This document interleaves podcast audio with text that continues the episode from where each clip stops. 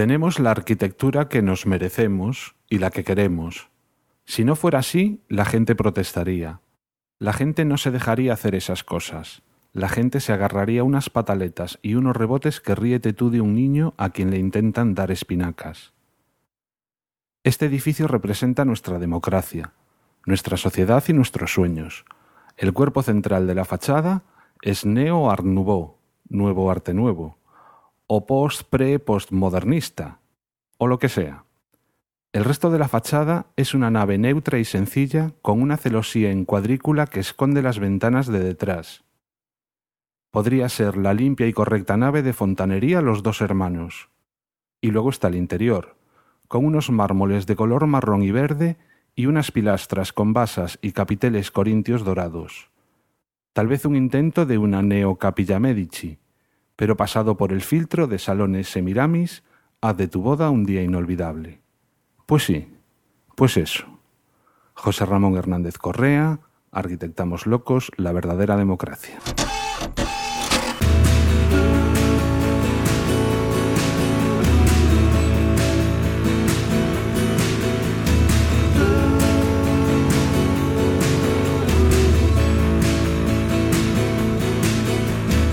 El amor será yo, arquitectura, episodio 20.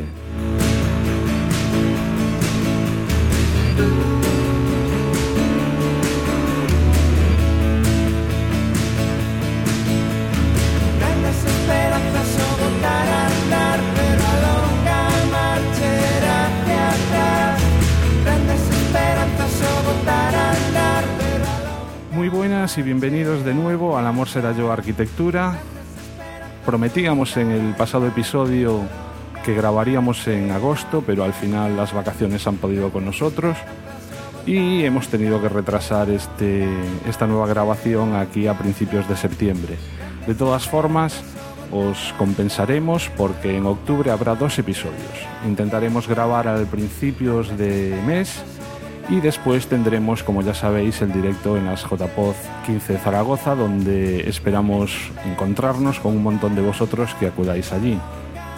Pero de todas maneras seguimos en verano y decidimos que era mejor traer un tema un poquillo, pues eso, para relajarnos, casi casi digamos para echarnos unas risas. Y decidimos tratar un tema que nos propuso Uchu, uno de, nues- de nuestros oyentes, de los que obtenemos mayor feedback, que en su día nos propuso, nos envió un enlace de un blog que trataba de arquitecturas feas, las arquitecturas más feas de España, y un poco de eso pues vamos, vamos a hablar en este episodio. Como siempre, hoy me acompaña Alberto. Hola Alberto. Hola, ¿qué tal? Por aquí, después de la vuelta de vacaciones, con más energía, no sé si tal volvemos. Cristina. Hola, yo estoy ya de vuelta en la tierra patria. estoy reseteando casi, ¿no? Después de las vacaciones. Un poco, un poco. José, ¿qué tal? Hola, muy buena. Pues nada, ya de vuelta a la rutina. Luis. Hola, muy buenas. que Yo me perdí el último y bueno, ya estoy aquí de vuelta. Ha sido solo un contratiempo puntual, pero bueno, a ver qué tal se nos da hoy. Y bueno, el que no puede estar hoy con nosotros es Deco, pero mm, tenemos una sorpresa y es que de nuevo podemos contar con Hans Brinker. Hola Hans. Hola, ¿qué tal? Yo bien, yo como lo más lejos que he ido en estas vacaciones desde el cuarto a la sala, pues eh, estoy donde me empecé. Hacía ya, hacía ya unos meses que no te pasabas por aquí, pero vamos, nosotros encantados de tenerte de nuevo. Bueno, yo más, por supuesto. Además yo creo que con un tema de los que te van, de los de meter un poco de caña cuando se puede. Es- es- va, me pones muy mal, yo soy una persona muy elegante y muy hablo siempre muy bien y no, no digo nunca nada de cosas malas. No sé por qué dices eso.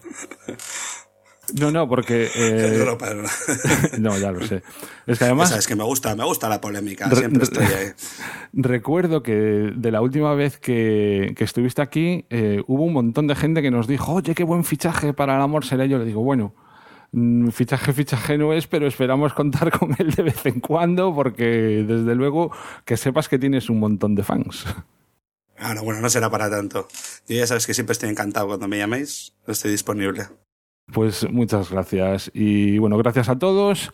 Ponemos una promo y comenzamos.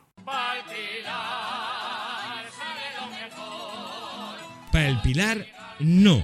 23, 24 y 25 de octubre, décimas jornadas de podcasting, este año en Zaragoza.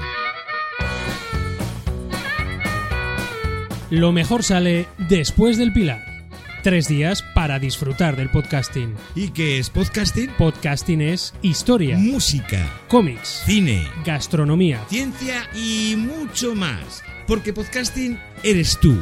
Te necesitamos. Y lo sabes. No te hagas de rogar. 23, 24 y 25 de octubre a las armas en Zaragoza.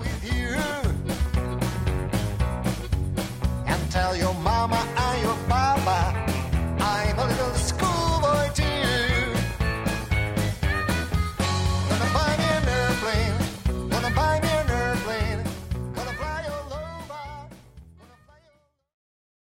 Las arquitecturas más feas de España. Eh, este es el título que lleva este episodio, aunque yo no sé realmente si al final incluso me decantaré por poner las arquitecturas más feas de España, así entre interrogantes, porque antes un poco de empezar a tratar este tema, eh, habría que casi casi dejar de lado, os propondría que dejásemos de lado un poco la discusión feo-bonito, porque me da la sensación de que es algo en lo que no nos podríamos poner de acuerdo. No nos podríamos poner de acuerdo entre nosotros ni no nos podríamos poner de acuerdo con, con absolutamente nadie. ¿no?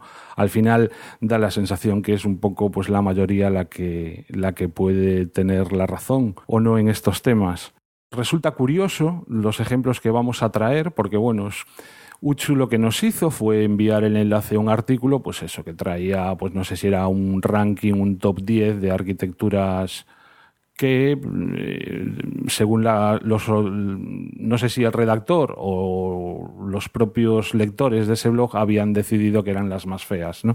El caso es que un poco para comprobar si esto era así o no, hicimos una especie de ranking entre cuatro artículos muy parecidos, exactamente los 10 edificios más feos de España, los edificios más horribles de Madrid, los 12 más un edificios más feos de España para los lectores de Idealista, cuáles son los edificios más feos de España. Bueno, mm, al final de ese ranking lo que hicimos fue sacar una lista con los más votados y un poco, yo creo que para nuestra sorpresa, el ranking total pues lo iremos eh, mirando más adelante, pero no son precisamente los que nosotros consideramos los más feos. Que cada uno, vamos a irlo repasando, que cada uno diga si le parece feo o no y por qué. Y si alguno se quiere meter en más berenjenales de mm, empezar a dilucidar si lo feo, lo bonito, lo útil, lo no útil y tal, pues vosotros mismos. Yo an- antes de empezar Hmm. quería hacer un alegato ante la inutil, o sea, la poca objetividad de nuestro punto de vista respecto a qué es eh, feo o esto, porque somos todos arquitectos, ¿verdad? O futuros arquitectos, como Todos. otro- Eh, porque hay un, es que una le tengo un artículo eh, de en 1987 un psicólogo hizo un estudio sobre la sobre cómo la exposición a una imagen te puede hacer cambiar la percepción sobre la imagen. El caso es que eh, se dio cuenta de que cuando iba mostrando fotos de personas a la, gente que miraba las imágenes, eh, todos coincidían en quiénes eran las personas guapas y las personas feas. Pero cuando les ponía fotos de edificios, los que estudiaban arquitectura tenían eh, una, una visión completamente distinta a los que no estudiaban arquitectura. Y cuanto más años llevaban estudiando arquitectura, más se separaba su punto de vista respecto al resto de la, de los, de los, de los que no eran arquitectos, vamos. Entonces, eh, técnicamente, eh, esto es del 87, este estudio, el psicólogo es David Halpern, que no me lo he inventado, luego se enlaza el artículo, y eh, el caso es que 20 años después lo volvió a, volvió a hacer un estudio parecido y descubrieron, hicieron una encuesta sobre los edificios premiados del RIBA, que es como el colegio de arquitectos de, de Inglaterra, que da unos premios a los mejores edificios, y el 61% de la gente a la que preguntaron no quería casas como las que habían premiado en sus barrios, ni ellos querían vivir ah, en esas casas. Esto mm, demostraría empíricamente que eh, la opinión de los arquitectos es justo lo contraria de lo que quiere la gente. Entonces, por eso digo que eh, somos los peores para eh, opinar sobre este tema, pero por eso lo vamos a hacer. No, un poco, desde luego, es casi, casi eh, un peligro, ¿no? Eh, el hecho de que según vas estudiando vayas alejándote del gusto que en, en teoría tiene una la cosa, mayoría. a mí pues, me parece eh, muy curioso que además no, en las personas no, solo en los edificios. O sea, cuanto más sabes de arquitectura, menos de, más de en desacuerdo estás con el gusto de la gente. O sea, yo me acuerdo uno de los primeros proyectos que hice, que era un edificio de 14 viviendas, algo así, y bueno, nos empeñamos en hacerlo totalmente súper chulo y tal. Y cuando lo cogió el promotor, nos dijo, me parece muy bonito, pero vais a poner el ladrillo tal, con la carpintería crema, con las tejas, no sé cuánto. Aquello fue una cosa horrible, pero me vendí por el vil dinero. Y efectivamente él me decía, si tú lo consideras que es muy bonito, pero yo llevo años vendiendo los pisos así, no voy a cambiar ahora, porque los vendo, porque al final es un negocio. Y, y aunque no nos gustase, pero iba más encaminado el gusto de toda la gente por lo que habíamos hecho que les gustaba, que el de al lado que lo hicieron y que a nosotros nos encantaba, y, le- oías pasar a la gente, decía, hay que ver con lo bonito que es el de al lado, que era el nuestro, lo feo que es el que han hecho nuevo. Y a mí me parecía más bonito el de los otros. También, bueno, decir que una cosa sea bonita o fea, eso es bastante sobre el gusto personal, ¿sabes? Porque Bueno, a mí pero las- lo, lo que quería decir es que al final eh, es un gusto personal, pero que Sí, es- en el gusto coincide, educado. curiosamente. Por- porque tenemos el gusto educado. Claro, Tenemos el gusto educado. Es a lo que iba. A mí en la escuela siempre me decían, cuando alguien decía que es que le gustaba una cosa o que le parecía bonito, me acuerdo que el catedrático le contestaba que, que te guste o que sea bonito no, no, es, no es manera de valorarlo. O sea que a ti te puede, te puede parecer horrorosa la pintura del Greco, pero puedes decir por qué en su momento era un fuera de serie. Pues mm, sí que se puede decir porque algo es novedoso, es innovador, es interesante a nivel arquitectónico y puede ser una patada en las narices como alguno de los edificios que vamos a ver, vamos. Pero yo creo que lo mejor que podemos hacer es meternos con los edificios y que es donde van a salir más temas. Simplemente recordar la cita del principio de Arquitectamos Locos en un artículo muy recomendable, un poco pues hablaba de eso, ¿no? Decía que el gusto muchas veces de la sociedad es el que el que se demanda y pues por eso se pueden llegar a construir edificios gubernamentales, en este caso creo que se trataba de la Asamblea General de Murcia, un edificio que, bueno, en una de las listas salía. Lo que pasa es que solo tuvo un voto, con lo cual no creo que lleguemos a él, vamos, seguro que no llegamos a él en, en este ranking. Pero que mm, a mí personalmente me extraña que ese edificio, por ejemplo, solo haya tenido un voto y otros pues hayan tenido, aparezcan prácticamente en todas las páginas. Y no digamos algún otro ejemplo, como por ejemplo es curioso que uno de los ejemplos que aparecía en, en uno de esas recopilaciones es Torres Blancas, que precisamente es uno de los edificios en el que hablamos en nuestro episodio en el que comentábamos buena arquitectura en España, creo que se llamaba el episodio. Es decir, aquellas cosas que nosotros entendíamos que son precisamente de lo mejor que se ha hecho, ¿no? Y ahí estaba Torres Blancas, o está Torres Blancas en, en uno de esos artículos. Pero yo creo que es algo normal y que pasa no solo en las arquitecturas, sino en, la mayoría de los aspectos. Cuando algo está eh, supuesto a la crítica de la opinión pública en general, pues la mayoría de la gente que opina, opina de cosas que no sabe. Como si tú entre 45 millones de españoles haces una encuesta acerca de arquitectura, eh, realmente los únicos que van a hablar con sabiduría de lo que están hablando son los 4.000 o 5.000 arquitectos que haya, ¿no? Y lo mismo No pasa si hablas de... eso. Bueno, quiero decir, no, no quiero decir que eh, todos los demás tengan una opinión errónea, sino que no van a tener formación acerca del tema que están tratando, igual que a mí si me preguntan de medicina o de ciencia. Por eso creo también, y me, y me estoy saliendo ya del tema, que es tan fácil colarle a la gente cosas como la homeopatía, pues porque la mayoría No, de la gente no tiene formación en ese aspecto. ¿no? No, no estamos hablando, creo, de buena o mala arquitectura. Estamos hablando de bonito o feo, que Claro, es algo claro, mucho bueno, más superficial. Sí, es Entonces, cierto. se dice a veces, como has dicho antes, Luis, ¿no? Está alguien educado. Lo que no sé si está bien o mal educado, ¿no? Porque damos por supuesto que estamos bien educados, porque nos han enseñado bien, pero igual eso no es lo que está bien, ¿no? No, no, no, yo te decía lo contrario. O sea, tenemos una educación totalmente prostituida y pervertida que solo nos gusta a nosotros. Y, Ah, eso es. y alabamos ciertas cosas de cubitos blancos que yo entiendo que la que. O sea, realmente el, nuestro trabajo es el siguiente. Entra una pareja y se ha comprado una parcela preciosa y se quiere hacer su, su chalet. Y te cuentan que ellos quieren hacer una entrada, quieren hacer una casa que cuando vengan sus amigos sorprendan, que sea muy abierta y, muy bonita. Y entonces tú te estás imaginando que entra de lado, así giran y entonces ven todo el ventanal de la entrada, pero ellos están pensando que entran y ven un pórtico como el de Atenas, un frontón ahí enorme, con dos columnas, y es su casa y están encantados. Entonces, cuando solamente una persona te pide unas columnas griegas o te pide una cubierta de teja, un ladrillo visto, pues entonces estás bien, pero cuando todo el mundo pide eso y a ti lo que te gusta es una cosa contraria, pues tendrás una cultura ar- artística, arquitectónica muy buena, pero no está en sintonía con el resto de la sociedad. Yo me Ya acuerdo, está. a este respecto, recuerdo una anécdota. En, en una ocasión nos entró un cliente en el estudio que tenía clarísimo lo que quería. Lo que quería era un collage de tres fotos que había sacado de tres eh, revistas con la entrada de una casa, el cuerpo de otra y la cubierta de otra. Y así se hizo. Perfecto, es que, que luego se suele decir, la gente no sabe lo que quiere, la gente sabe perfectamente lo que quiere. Y además cuando le enseñas cosas que nos gustan y dices, mira, eso es lo que me gustaría, y te dicen, no, no, no, yo es que eso no lo quiero. No, o sea, Pero pensad, por ejemplo, que yo creo que todo lo del tema de, del gusto o, o así, hasta no hace mucho, hace tres siglos, estaba regulado por las academias de bellas artes, que eran quien daban como ese, esa calidad, ¿no? Eh, Entonces, lo que decía la academia era lo que, lo que estaba bien y, y lo que decía el resto no, no valía para nada. Y todo el mundo se fiaba de que, de que ese criterio era el correcto. Cuando podía serlo, no, ¿no? Porque al final es lo mismo que estamos hablando ahora. Que eh, lo formaban personas que estaban más o menos eh, prostituidas, por así decirlo, eh, dentro de una formación y de una. de ver una serie de cosas que podían eh, educar de una manera o podían pervertir el gusto de otra serie de personas, ¿no?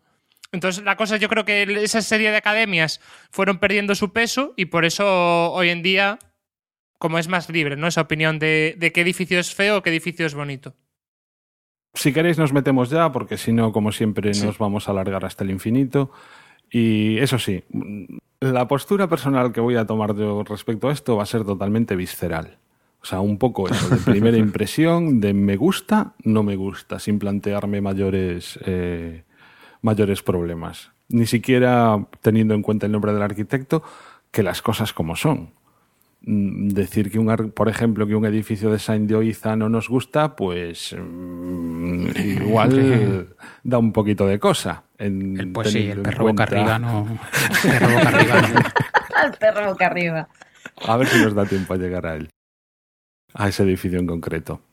Pero venga, Pero bueno, con, lo, empe- con lo que, sí. con lo que hablábamos antes, o sea, yo por lo menos ahora, ahora con el mundo del interiorismo y las reformas, he llegado a, a tener que hacer lo que quiere el cliente, a que yo ahora tengo clientes que lo que hacen es que lo que han visto les gusta y que quieren una cosa igual. Y digo, ostras, qué bien. También me he quedado fuera de muchos de tu estilo es que no va conmigo. Y digo, ¿qué estilo? Si yo hago lo que tú me dices, ¿qué me estás contando? Venga, vamos con el primero, si os parece bien. Venga. Muy bien. Empatado con bastantes otros, el Mirador de San Chinarro. El Mirador de San Chinarro, eh, ¿alguno quiere hacer la introducción? Yo, si queréis, la hago yo. Pues venga. Venga. Este, este es uno.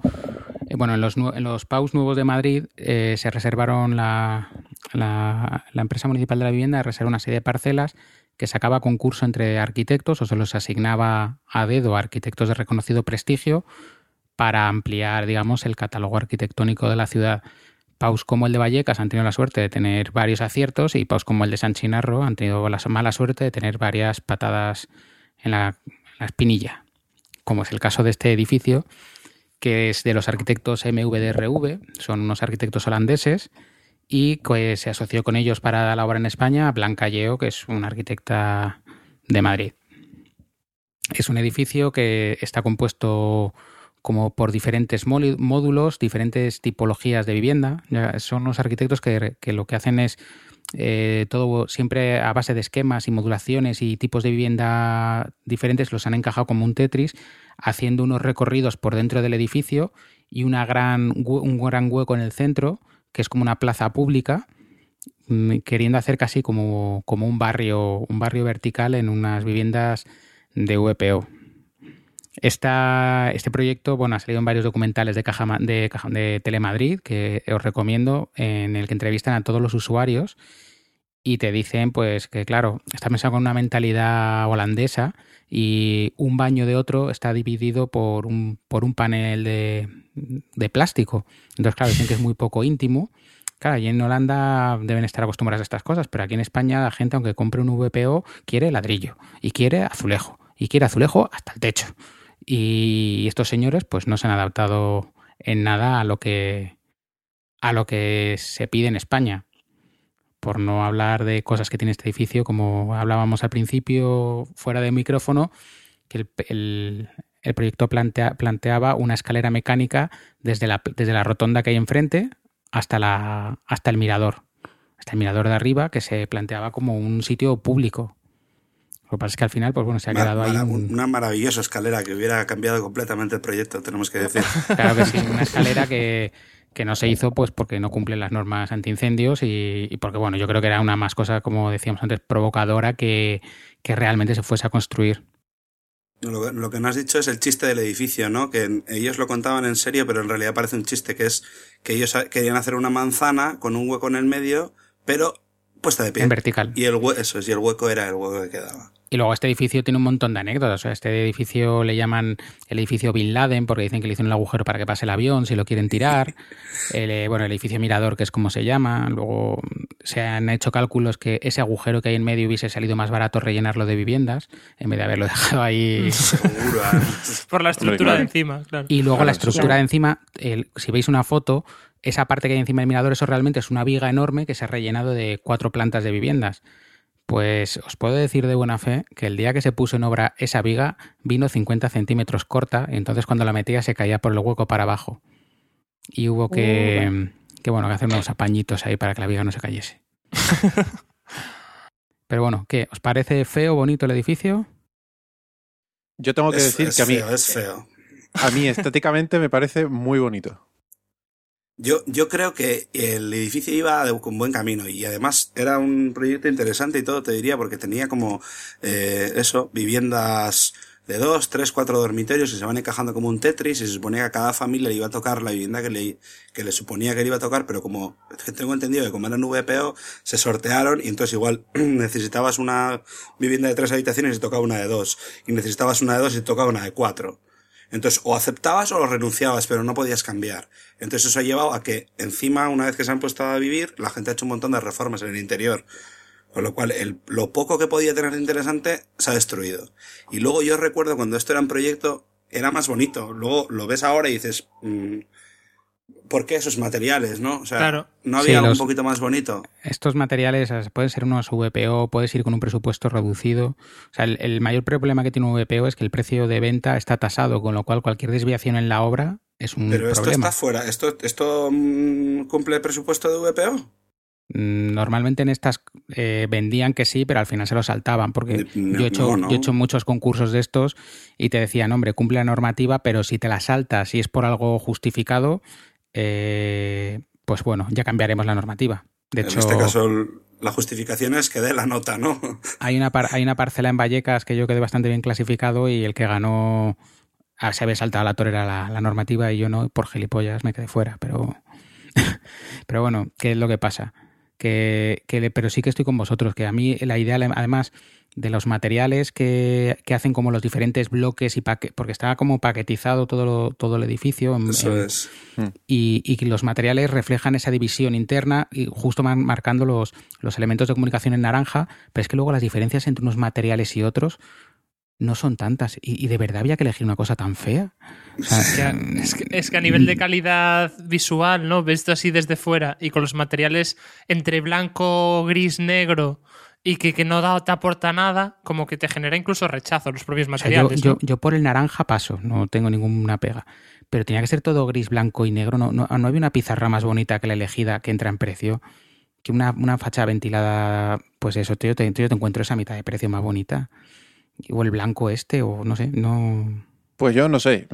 Y luego, sobre todo, interiormente, o sea, yo creo que es un edificio que tiene su interés. De hecho, em- este estudio tiene también en San Chinar un poco más adelante, a la, como dos manzanas más Celosía, abajo, ot- sí. otro edificio, y es bastante menos interesante y, y peor, por lo menos no es tan novedoso o tan, tan impactante, ¿no? De este por lo menos se habla, aunque se hable mal, pero se habla.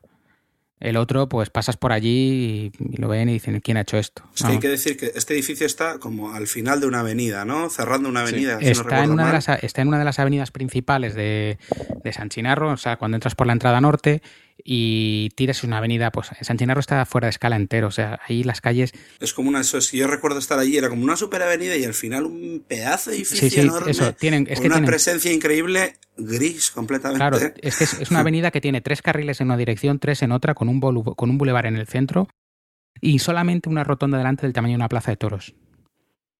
O sea, es una rotonda que, que a, un oche- poco- un a poco más 80 o a grande que una 90 plaza de la, la das. O sea, o sea, con un coche a 80 o 90 das esa rotonda y no, no patinan las ruedas. Porque es, es tan amplia Madre la curva Dios. que ni te enteras. Es que aparte yo creo que en la propia rotonda cabrían cuatro edificios como el mirador dentro de la rotonda, es decir, hacer un cuadrado con los propios edificios. Es tan grande Sí. la rotonda que daba como mogollón de espacio. En la escuela, en la escuela hubo un año que, cuando, cuando yo estaba de, de profesor en una unidad docente, que la- el tema del curso fue eh, macizar San Chinarro. San Chinarro tiene unas dimensiones brutales, entonces las calles eh, son eso, pues avenidas de tres, como más grandes que la castellana para un barrio residencial. Pero no solamente la calle principal, son todas así. O sea, yo, yo vivo ahí y mi calle es de dos carriles, pero es que la siguiente ya son dos en una dirección y dos en otra. Y, y en el proyecto que era de macizar hubo un alumno que propuso hacer un rascacielos en, en la, en la rotonda esta. Hmm. Y conseguía el tío, solamente con eso, era, creo el, el proyecto era duplicar la, la densidad de personas. Pues solamente con ese gesto lo conseguía el tío, haciendo un rascacielos en esa... Y no era un rascacielos tampoco muy alto, ¿eh? Pero, o sea, imaginaos el tamaño que tiene la, la rotonda de las narices, que está con un arenal, no tiene nada. Bueno, pero José, Dime. No, a ver, yo debo de ser el raro, porque parece que soy el único al que le gusta. Es cierto que yo solo lo he visto, bueno, lo más cerca que he estado ha sido en la, la punta contraria de la super rotonda. Eh, entonces tampoco es que yo lo haya visto muy de cerca y no he visto, por ejemplo, la textura del material. Pero viéndolo así en foto, que se ve desde lejos para que quepa el edificio entero, a mí la combinación de colores me parece bonita, la forma del edificio, mm, no sé, me, me resulta atractivo visualmente. Luego sé que tiene millones de problemas, que la gente que vive dentro ha tenido problemas de toda clase, eh, de goteras y de cosas así eh, más banales y, y cosas más raras. Creo también que a la plaza se, se puede o se podía acceder sin ser sin vivir directamente en el edificio y que se ha llenado de, de drogadictos y cosas así. En fin, que problemas habrá tenido millones. Pero a mí estéticamente, no sé, me gusta. Y es lo que decíamos antes, que es que eso realmente es una cosa subjetiva y no hay... Ya, ¿sabes por qué te digo yo que no me gusta? Porque uso, uso como base de referencia este otro edificio que tienen ellos mismos, el, el Sí. Silodam, que está en Ámsterdam, que es un edificio que es como una pastilla larga que tiene la misma teoría de este, que es como que eh, hay distintos tipos de vivienda y cada tipo de vivienda se refleja en el exterior con un tipo de material distinto. Y en aquel caso ni siquiera es piedra, es chapa, creo. Sí, creo que sé cuál Es como si fuera de container, o sea, lo, lo peor que te puedes imaginar. Y es súper bonito, porque es colorido, es abierto y tiene huecos y tiene tal. Y es una pastilla que podía haber sido terrible y que simplemente con, con ese juego de chapas de colores, pues parece pues una, como de Lego, no sé, como, como un juguete, otra cosa, ¿no? Y yo imaginaba esto más así, más, más eso, más como juguete, como una frivolidad, ya, pues ya que has hecho una animalada en el sitio, pues ya hasta el final, ¿no? Aquí parece como que se han quedado a medias, han levantado la torre, han hecho el agujero y luego han dicho, ay, pero los materiales, le, vamos a poner naranja y verde. No, no, déjate. Que tengo un primo aquí en la, que vende baldosas que nos la pone a mitad de precio. yo de todas maneras os comentaba antes también a micro cerrado que este edificio, según lo vi, dije, qué feo, pero que es de esas fealdades que no puedes dejar de mirar y que cuanto más las miras, pues al final más te convencen. Y realmente a mí no me disgusta en este momento, a día de hoy. Yo tengo que decir, Eh, estoy más que con sí, Juan que y con José. probablemente pudiese ser Podríamos decir que es el Quique San Francisco de, de los edificios, ¿no? Es feo, es, es feo, pero tiene su público.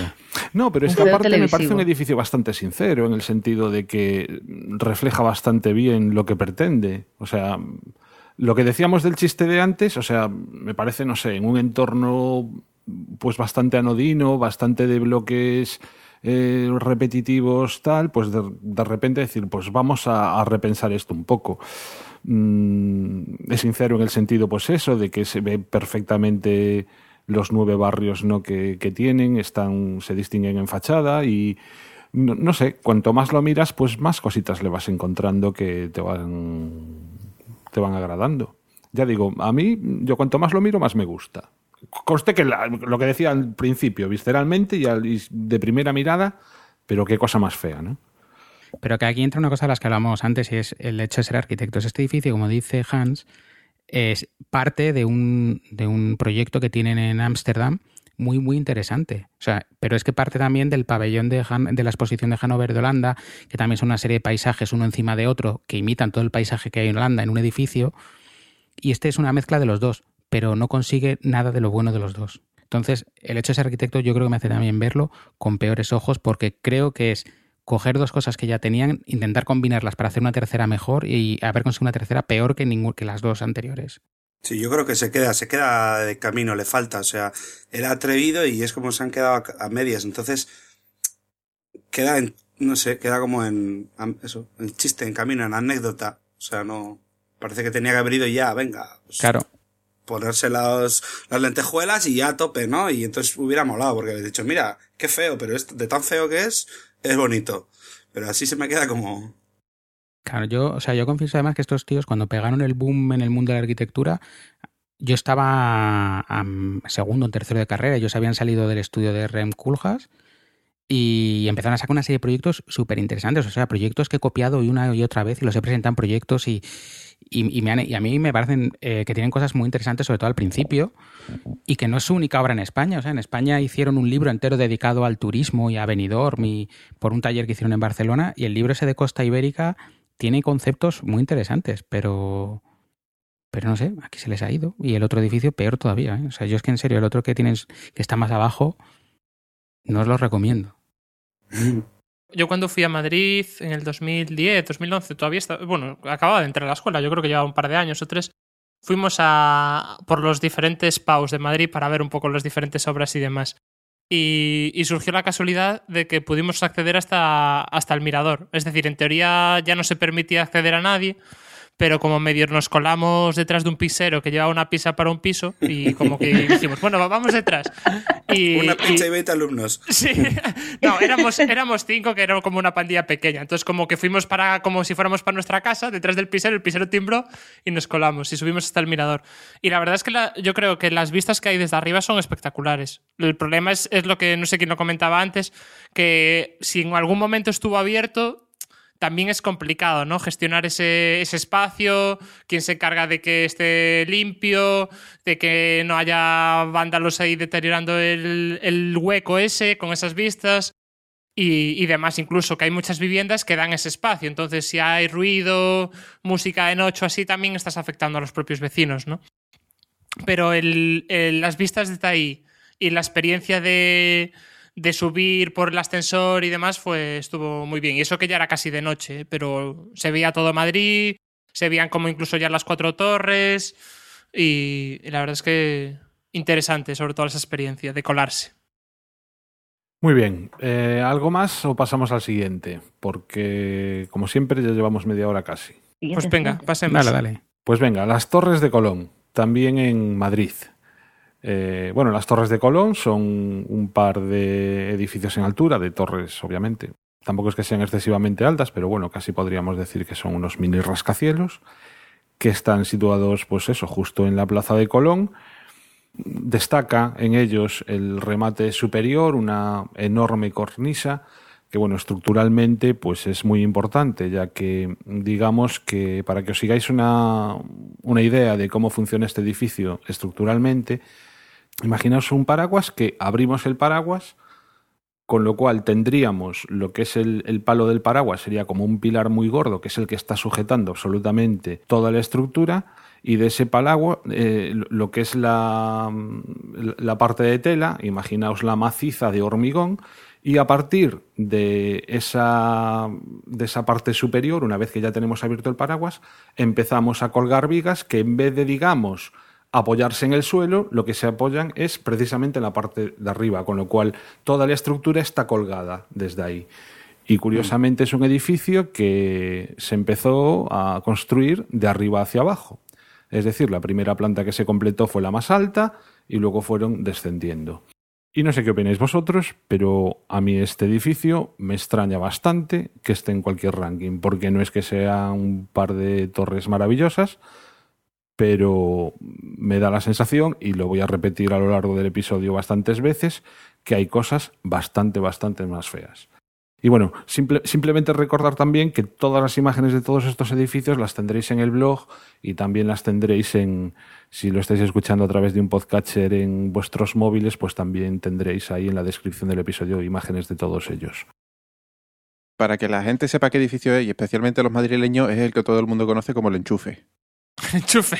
Que de, Claro. sí, sí, de- que de hecho, Sí. de hecho el, el problema de ese edificio es el enchufe, que es lo que se añadió, se añadió posteriormente. Ah, sí. Sí, sí, sí. El edificio en principio era solamente la parte verde. la- El verde ese es un cobre, un acabado en cobre, que oxidado el cobre tiene ese aspecto. No sé si ya estará pintado, vamos. Y el enchufe se añadió después. Y el enchufe es lo que destroza este edificio, pero. Te- El vamos, yo enchufe, te- vamos a ver, es, es una pieza, Es una antena. Antenas. una antena que aparece arriba de todo, ¿no? eh, pero el, el edificio estructuralmente es muy interesante. En acabados podría ser diferente o no. Tiene una base bastante. Que, o sea, el edificio es una columna. O sea, tiene base, fuste y, y capitel, pero, pero vamos, yo personalmente me parece bastante más feo el, el Banco Madrid o el Banco Madrid que está enfrente, aunque sea de Moneo. Porque es como una cajita de bombones ahí en medio de esa plaza, fuera de escala también, pero si antes decía que el de Mirador de San Chinarro era enorme para donde estaba, el edificio que yo estoy diciendo en Moneo que está enfrente es demasiado pequeñito para donde está. Y esta torre, a mí personalmente, me, me parece muy, muy acertada, o sea que está muy bien en la época en la que se hizo. ¿De Era cuándo es? alta- al- es del 76. Se empezó en el 67 y se acabó en el 76. O sea, era alta tecnología para la época en la que, en la que se construyó. Es que yo, este- yo es que la miro y la miro y es que la veo terrible. Súper fea. El problema, es, el problema es la parte de arriba, ¿eh? Claro, pero tú la, tú la ves fea porque Por te entra, la, enchufe, cabe- la te entra la cabeza que fue la sede de Rumasa y cosas Ah, así. ¿no? es- mira, pues eso no lo sabía, pero más fea todavía. Sí, en- yo me imagino que en el enlace que pondrá Juan en la Wikipedia, por ejemplo, te pone un montón de curiosidades y que en, en 2008 se nombró uno de los... eh, estuvo en una lista de un blog eh, sobre los 10 edificios más feos del mundo, pero... Yo, yo lo veo, eh, os he preguntado el año porque es que lo veo eso, antiguo, o sea, como de otra época, de otro rollo, de, de, una arquitectura que se llevaba en otro momento, tipo post posmoderno voy a decir, ¿no? Ya un poco, no posmoderno porque no es tan cantoso, pero ya como un poco superado, pero guardando algún, un, un poquito todavía el, el toque, ¿no? Eh, no, no lo veo especialmente feo, pero bonito tampoco, o sea, es súper interesante. Yo recomiendo, Pero- perdón pero que te interrumpa, es que me la acabo de encontrar, una foto de la construcción Sí, esa es que la espectacular. hizo, que la hizo Huarte y es espectacular ver el Hmm. edificio termina por arriba y cómo, pese a Sí, que sí, nosotros estamos es- acostumbrados a que un edificio va de, pasada. va de abajo arriba, este que va de arriba abajo. O sea, esto es empezar la casa por el tejado con dos cojones. Es impresionante. Eso es súper bonito, ver la construcción es súper bonito, pero las torres ahora sí es... ¿Qué, qué color es eso? Ma- Verde. La Lo parte de arriba es sí, verde. pero lo otro... Cobre, marrón. naranja. Es un- Pero ese es el vidrio, eh, yo creo, Es que son vidrios color. con tintados. Sí, es un, Sí, es el vidrio tintado ese, sí. es un color bastante horrendo, sí. Pero... Es yo de sí su que- que me parece... Es, es, esto eh, me recuerda a un traje de pana. Lo que en ropa sería tra- un traje de pana, ¿sabes? De, como de otro tiempo, que se llevaba mogollón y tal, pero... Pero ahora no, claro. Eh, Es cierto que en blanco y negro gana, ¿eh?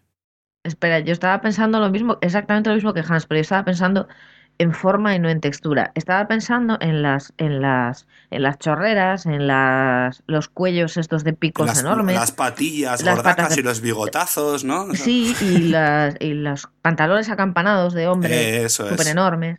Este edificio es esa ropa de, de boda de aquella época de nuestros padres y ves la foto ahora y dices, Dios, ¿cómo ibais? Que es de esa Y época. éramos los más guapos de aquella.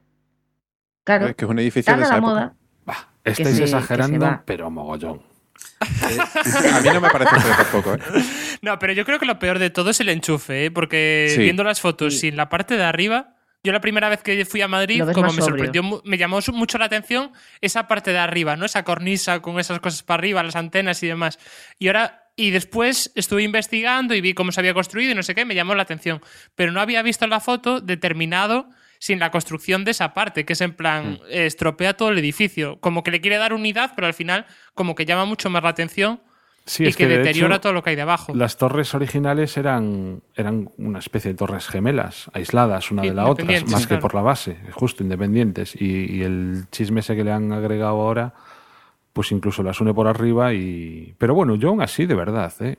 para estar en un top de estos, anda que no hay cosas más feas por ahí. Pero ¿eh? yo, no- yo no, eso es. Tiene tanto detractores como admiradores, ¿eh? También hay mucha gente que le gusta mucho el edificio.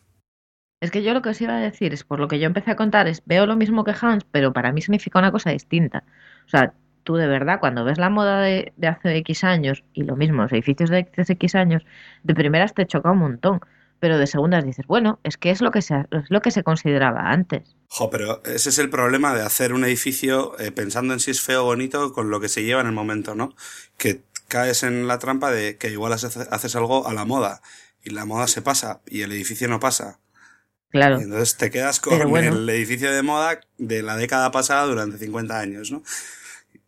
Hombre, No, pero, este ma- po- pero va a podría haber haber sido como peor, más. pero- Es que hay que asumirlo. O sea, los edificios griegos están a la moda griega de el Mm. X antes de Cristo. O sea, es así. O No era una moda de una década. Vamos a decir que era una tradición de 500 años.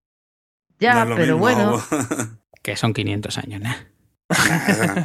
joder, no sé. Yo, yo sinceramente no lo veo tan diferente, pero, pero entiendo, entiendo el punto. Y entiendo que es muy chocante. Eso lo tienes que reconocer, Juan.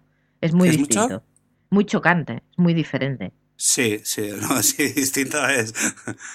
Yo qué sé, de verdad, es que. no sé, a mí no me parece para nada tan mal y me parece que estés exagerando mogollón. O sea, Tiene como yo color no lo caca, pondría en el tío. ranking de los 10 rascacielos más bonitos de España. Tiene color caca. No, yo pero es- tampoco, ¿eh? Es, peor el verde eh, que el color marrón, eh, yo creo. Que llama más la atención. La parte de A mí arriba me, a mí me verde. gusta menos lo de abajo.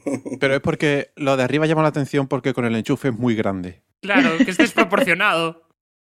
Pero pensar que ese enchufe se puede quitar. Si se ha puesto después, se puede quitar. Pues yo lo quitaría ya. Pero si quitas el enchufe se quedan sin luz. Da igual.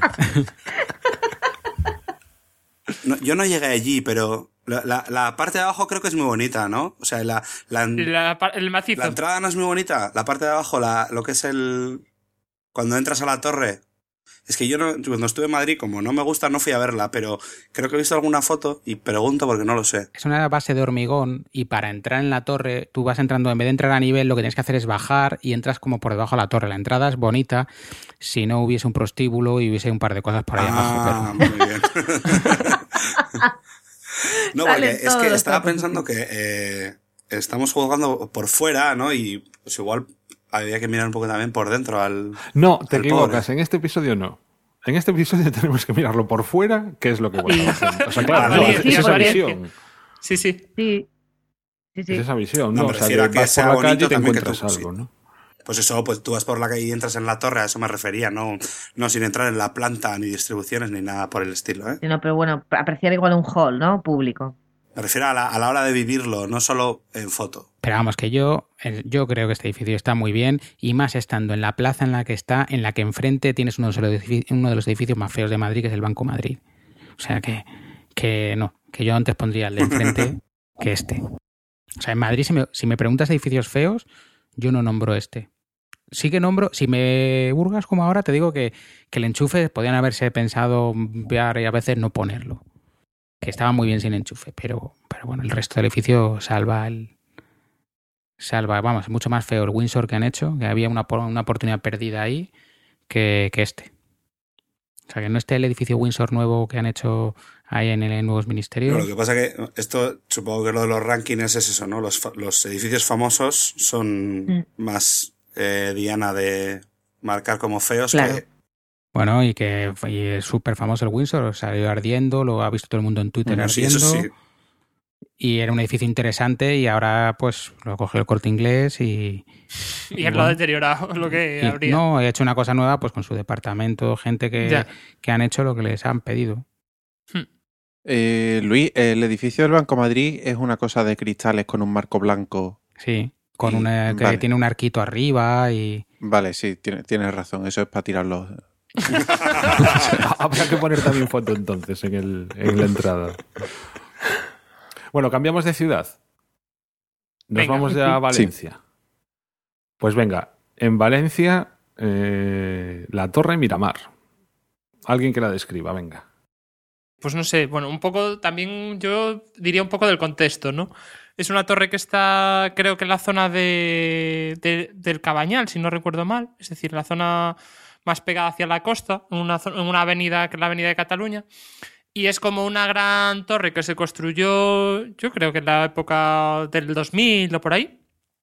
Y es como un, un elemento que sube, no sé cuántos metros subirá, sobre unos 40, 50 metros. En el y tiene 2009 como- se inauguró, perdón. Sí, en el 2009, pero bueno, yo creo que ya venía de antes, ¿eh? que este- llevaba con en construcción bastante más tiempo. Y desde el- las obras se adjudicaron en 2004, es decir, que ya se había construido tiempo atrás. Y el edificio es, tiene unos 32 metros de altura y tiene como una especie de balcón que tiene como una serie de vistas, ¿no? Y el edificio es construido como en piedra blanca y con el balcón que sobresale un poquillo, que es de, otro color ahí, así más oscuro. Y una de las cosas así por las que yo creo que también está en los rankings es por, por su precio, ¿no? Porque eh, al final creo que se, se habían disparado y que había costado sobre unos 24 millones de euros y al final creo que estuvo abierta durante dos o tres meses y desde aquella está completamente cerrada, ¿no? Entonces como también que es un edificio así muy icónico que está en un sitio y que no se puede usar, ¿no? Entonces también yo creo que eso también le lleva un poco a que la gente lo opine como un lugar feo, pero no sé también qué opináis el resto. Para ti, bonito o feo. Para mí como edificio, olvidándome un poco del, del contexto, yo diría que es un edificio bonito. Tampoco tiene... Es decir, a nivel programático solo es un mirador. Entonces, después, pensando eh, presupuesto, pensando eh, todo lo que hay detrás y demás, no sé, haría, hacía falta hacer un edificio por tanto dinero para ver y que, esté de, que solo se usara tres meses. Pues ya me entran más dudas. Pero como estética únicamente, yo lo veo bien. Yo también me decanto. Para mí este es bastante chulo. A mí también me gusta. O sea, es funcional, es sencillo. Es- para mí es la escultura de la cabeza de una jirafa. Sí, o una llama o una cosa O una así. llama, sí, algo, algo así. Yo es que, mm, no sé, yo esto no lo, casi que no lo consideraría ni edificio. Es, es una escalera, un ascensor y una plataforma mirador. No, Mm. Sí, yo, No estoy sé, a con, ver. yo estoy con José. ¿eh? como, como escultura no es feo, como edificio es que no lo entiendo. Pero yo os voy a decir que es feo porque antes hemos estado hablando fuera de Mirko y he pensado que bonito, pero lo estoy mirando otra vez y me estoy acordando de, de otras torres parecidas, de torres mirador, de torres de ascensores que se hacen para pruebas de ascensores que solo son para Mm. eso. Sí, Y yo creo que este es el más feo que he visto porque tienes que hacer una escalera y un mirador, ¿no? Y haces una escalera y un mirador. Eh, quiero decir, es un cubo levantado para arriba. No tiene nada. Bueno, tiene O sea, ahí no- el voladizo que mm, da la sensación, pues eso, ¿no? De mm, casi te asomas más, aunque tú luego, una vez que estés dentro, no vas a sentir esa, esa sensación, pero mm, como hito. ¿No te parece que le han dedicado como menos de 10 minutos a pensarlo? No. Es, Esto ha sido Estoy, ah, convencido. torre, no, estoy convencido de que mirador arriba. Tiene. No, Oye, una, pero- una pregunta, ¿y la parte de mirador, la parte oscura esa, se, se mueve para arriba y para abajo o está siempre fija arriba? no, está estática, creo. Pues es una mierda de edificio entonces. Hubiera sido. A mí me recuerda en, Mo- en Madrid al faro de Moncloa, que tiene como un platillo volante ahí arriba y eso sube y baja, es mucho más pequeñito, pero... Y me parece el mismo tipo de edificio, como decía José, es una escultura más que un edificio, es eso, un palo con una cosa pinchada, es un mirador, como mirador cumple, pero estéticamente, pues bueno, poco le veo más interés. Es que es- justo aparte, si sabéis, está ubicado en una rotonda. Otra vez otra Joder, rotonda mía. que se ubica únicamente eso que está encima de un túnel, que es en plan un sitio más anodino no podía ser. No, Es pero que haciendo precisamente un podcast de Nación, de Nación Rotonda. como, como hito, como un punto que te encuentras allí a lo lejos, no sé, a mí no me parece para nada desagradable. No, a ver, si no es que duela la vista como lo que decía antes Luis de- del Banco Madrid, pero es que tampoco, tampoco me dice nada. Es que no, no entiendo qué es eso ni qué pinta ahí. ¿Tú tú lo pondrías en el top de 10 edificios más feos de España? Hombre, no. No, Es que, ya te- es que no lo pondría en un top de edificios. claro, es que hasta qué punto se puede considerar como edificio. claro. Es Muy que es como más un objeto. No sé. Sí, es Sí, no, una el cosa- criterio es, yo tampoco estaré nunca, nunca estaré en una lista de los top model de España porque no soy un top model. Pues este lo mismo. Es que no es un edificio, lo primero. Pero aún así, tampoco es tan feo. Yo creo que este está en la lista más por lo que habéis dicho de, del presupuesto, de que solo estuvo abierto poco tiempo y recaba el odio de las personas en, en otro lado más que en su... Yo creo que también es, sí. Sí, sí, yo, yo creo que sí. Está puesto ahí como hito de, de la burbuja y del derroche de la zona de Valencia. A mí lo que me parece más criticable es que lo que se comenta en el blog que nos pasasteis en el enlace, que supongo que lo pondrá Juan, Hmm. es que los chicos comentan que apenas se ve el mar. O sea, ¿de dónde viene lo de Miramar si no veo el mar? Y que te costaba hacer tres plantas más que igual ya se veía, ¿no? A lo A mejor ver. eran 4 o 5 millones de euros más. Bueno, sí, con el presupuesto que traían, pues, Sí, no, hombre, sí. pues mejor eso- para ellos, ¿no? Es- eso es sangrante, Claro. de 24 millones, un edificio que tiene sol, ese, este programa, o sea, es eso, un as- una 24 escalera, millones. Una escalera, un ascensor y Madre mía. un voladizo acristalado. Es que te sale a, te sale a, a, a cuánto, a medio millón de euros el metro de altura. Claro. bueno, sin con, con comisiones y todo. No está mal, hombre. Ay, coño. Bueno, vamos a pasar al siguiente, que si no, este le vamos a dar mucha caña. Venga, sí. Sí. Eh, porque además este- le, estamos, le le estáis dando ¿no? más caña de la que se merece, va, en mi opinión. Pero bueno. Venga, va- vamos con otro que con el que ya digo ya que no estoy en absoluto de acuerdo con que esté en esta lista. El edificio Walden 7 de Ricardo Bofil en San Just Desvern, Barcelona. ¿Quién lo comenta? Es de Bofil padre, ¿no? Sí. Sí. Sí, eso hay Vale. que notarlo. Hombre, hay una, una abismal diferencia. Que habrá un montón de gente que ni siquiera sepa quién es. O sea, sabrá Ricardito Bofil, no sabrá Ricardo Bofil. Quiero decir. Bueno, si no os animáis, pues me lanzo yo. Venga. Eh, el Golden 7 es un edificio, pues eso, que está en Barcelona. Son también viviendas de protección oficial. Y un poco el leitmotiv o lo que la idea que va detrás de este proyecto es la de construir una auténtica ciudad en, en un solo edificio. Entonces potencia mm, los recorridos, eh, las comunicaciones, las plazas interiores, los espacios comunes. Y al exterior, pues eh, en vez de convertirse en un bloque mm, uniforme, digamos, eh, cúbico, lo que hace es, bueno, pues jugar con retranqueos, incluso con romper la ortogonalidad a base de ventanas o pequeños balcones cilíndricos. Y bueno, es un edificio que en su día causó bastante sensación, parecía que era un nuevo experimento en cuanto a lo que vivienda social se refiere. Y también comentar que en realidad iba a ser un proyecto mucho mayor de lo que en realidad se llegó a construir, que tuvo ciertos problemas a la hora de con la conservación propiamente del edificio. La fachada mm, compuesta a base de baldosas empezaron a caerse, con lo cual hubo durante bastante tiempo tuvieron que ponerle redes y, bueno, pues eh, yo creo que fue precisamente a raíz de esos problemas cuando empezó a desprestigiarse este edificio. Y bueno, no sé los demás qué opináis de él. Si os parece feo o no. En su día leí que se quería haber construido en Madrid, pero que luego al final ya se pasó ahí a, a Barcelona. Sí, sí. Y no suena todo esto de que sea un barrio tal al edificio de San Chinarro. O sea, como lo has contado, es casi como hemos Sí. empezado contando el de, el Sí, de San Chinarro. Solo que en una época Mm. bastante anterior. Estamos Sí. hablando Este es de lo- de, este es del de 70, los- ¿no? Del Empezó. 70, claro. Entonces, aunque bueno, creo que es hubo Está acabado en el 90 y algo la última reforma, ¿eh? claro, o sea, O sea, en realidad tiene una historia de construcción como que dura 30 años.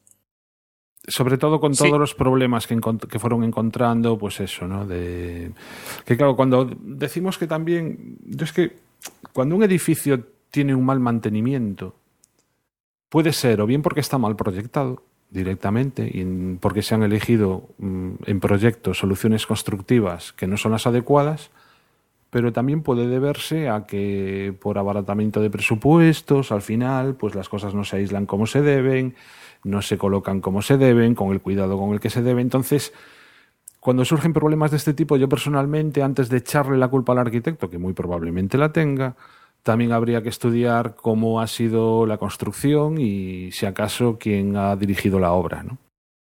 Pues como tres empresas de construcción distintas, o sea que... En este caso. Claro. Eh, tiene más pinta de ser el responsable, el factor común que el que ha ido cambiando, ¿eh? No, yo iba a decir, por ir entrando, este edificio por fuera es feo, pero feo como una patada. Es como una roca amorfa, roja además, que no pinta nada en el entorno, súper hostil, pero es que es verlo por dentro y cambia completamente, porque es el interior del edificio lo que es precioso. Porque Mm. son escaleras, porque son recorridos, porque son patios pequeñitos, porque es como de un color rojo, verde, con, te digo, galerías, parece como que te, como te puedas perder por ahí, como un castillo, pero, pero por fuera no, por fuera es horrible. Son, son auténticas calles que incluso, incluso tienen nombre, ¿no? Cada uno de esos pasadizos, pues la calle Chaplin, Marx, Kafka, Einstein. O sea, has- hasta ese punto no se quería llevarlo de la ciudad dentro de un edificio. Yo recuerdo un documental de el televisión española que los habitantes se llamaban a sí mismos gualdenitas, de lo contentos que estaban, sí, de lo orgullosos que estaban de vivir ahí. O sea, ellos en realidad les, les encantaba el edificio y vivían, porque realmente eso que has contado de la comunidad y, del, y de la ciudad dentro del edificio, por lo visto, debía funcionar. O sea, iba, iba bien. Y ellos estaban súper contentos hasta el punto de ponerse ese nombre tan ridículo, ¿no? Sí, también en las raíces del proyecto está la influencia de un libro que se llama Golden 2, que fue. Yo no lo llegué a leer, aunque recuerdo que me lo recomendaron. Creo que era un, un experimento sociológico también de una comunidad. eh, bueno, que, que vamos, que Sí, lo bohemio la de los línea de vecinos- utopía y todo esto, sí. Sí. Eh, Lo bohemio de los de sus habitantes, pues también un poco mm, tiene que ver, pues es un poco con la idea de inicial del proyecto, ¿no? Y en cuanto al entorno que comentabais antes, está en una antigua cementera. O sea que tampoco es que el sitio fuese. La leche. Sí, efectivamente. O sea. Y a mí por fuera tampoco me parece feo, ¿eh? O sea, Jolín, Juan. Joder, No, a, a mí no, ¿eh? A mí tampoco. ¿Ves Y- cómo os he dicho antes que cuanto más tiempo llevas en la arquitectura, más lejos está del gusto? Pero el mayor, Juan el mayor. el mayor, es el que más lejos está en nuestra. Le gusta todo. No, yo, yo creo que a mí, a mí estéticamente por fuera no me gusta nada. Sí que es verdad que las fotos interiores son mucho más chulas y, y luego el concepto es muy idílico y a mí me recuerda un montón tanto al edificio del ruedo de Oiza en la M30, Sí. que todo el mundo lo odia y lo ven, pero tú luego cuando lo estudias, pues tiene su sentido que sea tan duro hacia afuera, que tenga esos huecos, porque tiene una avenida como la M30 delante.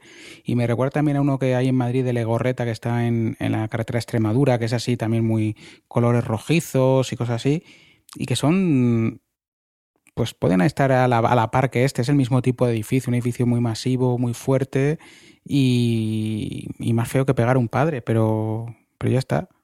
Y también quería poner en duda lo de las viviendas sociales. Porque igual originalmente lo eran, pero es- tiene piscina. O sea, sí, pero no sé cómo decirlo. Eh, Bueno, también la normativa ha cambiado final, mucho. Con, con lo que se acabó, o sea, empezó como vivienda social, pero ruina tras ruina tras ruina. Al final, eh, la última reforma se acabó en el 95, acabó dando pisos de lujo, no sociales. Eso es un poco lo que contábamos en el capítulo de Le Corbusier sobre la unidad de habitación, que contaba Sí. José Ramón, eso, que se había Sí. convertido en edificios de bohemios y de tíos con pasta cuando eran unas viviendas sociales, de la intención, vamos. Pues es que yo, en el- yo lo digo por el documental ese que vi que decían que eran gualdenitas que eh, eso no eran viviendas sociales. O sea, ahí la gente tenía duples y triples con piscinas en la azotea y un, y un tipo de seguridad en la entrada para que no entrara nadie porque iban muchos turistas, ¿no? No, no lo sé, pero a mí no me dio la sensación de que fuera... Yo, sin embargo, también en un documental escuché un poco que había de todo, ¿eh? O sea, precisamente una de las vecinas decía que había gente de, mm, con muy bajos ingresos económicos junto con multimillonarios. A ver, puede ser que dentro de la misma promoción haya vivienda social y vivienda de renta libre, que Sí. como hoy en día es lo que se suele hacer. Yo no sé en aquel entonces la normativa cómo sería. No, yo entiendo que este era vivienda social, lo que pasa es que con la fama del edificio, lo que decía Luis antes, Mm. que nos había comentado Se ha ido poblando José de gente con dinero. A mí este edificio, la primer- me pasa como decía Juan antes con el de San Chinarro. La primera vez que lo he visto me ha parecido horrendo, pero cuanto más lo miro, más me gusta. No sé. Ahora, ahora que lo estoy viendo, tampoco me parece. Es muy raro, pero no me llega a parecer feo.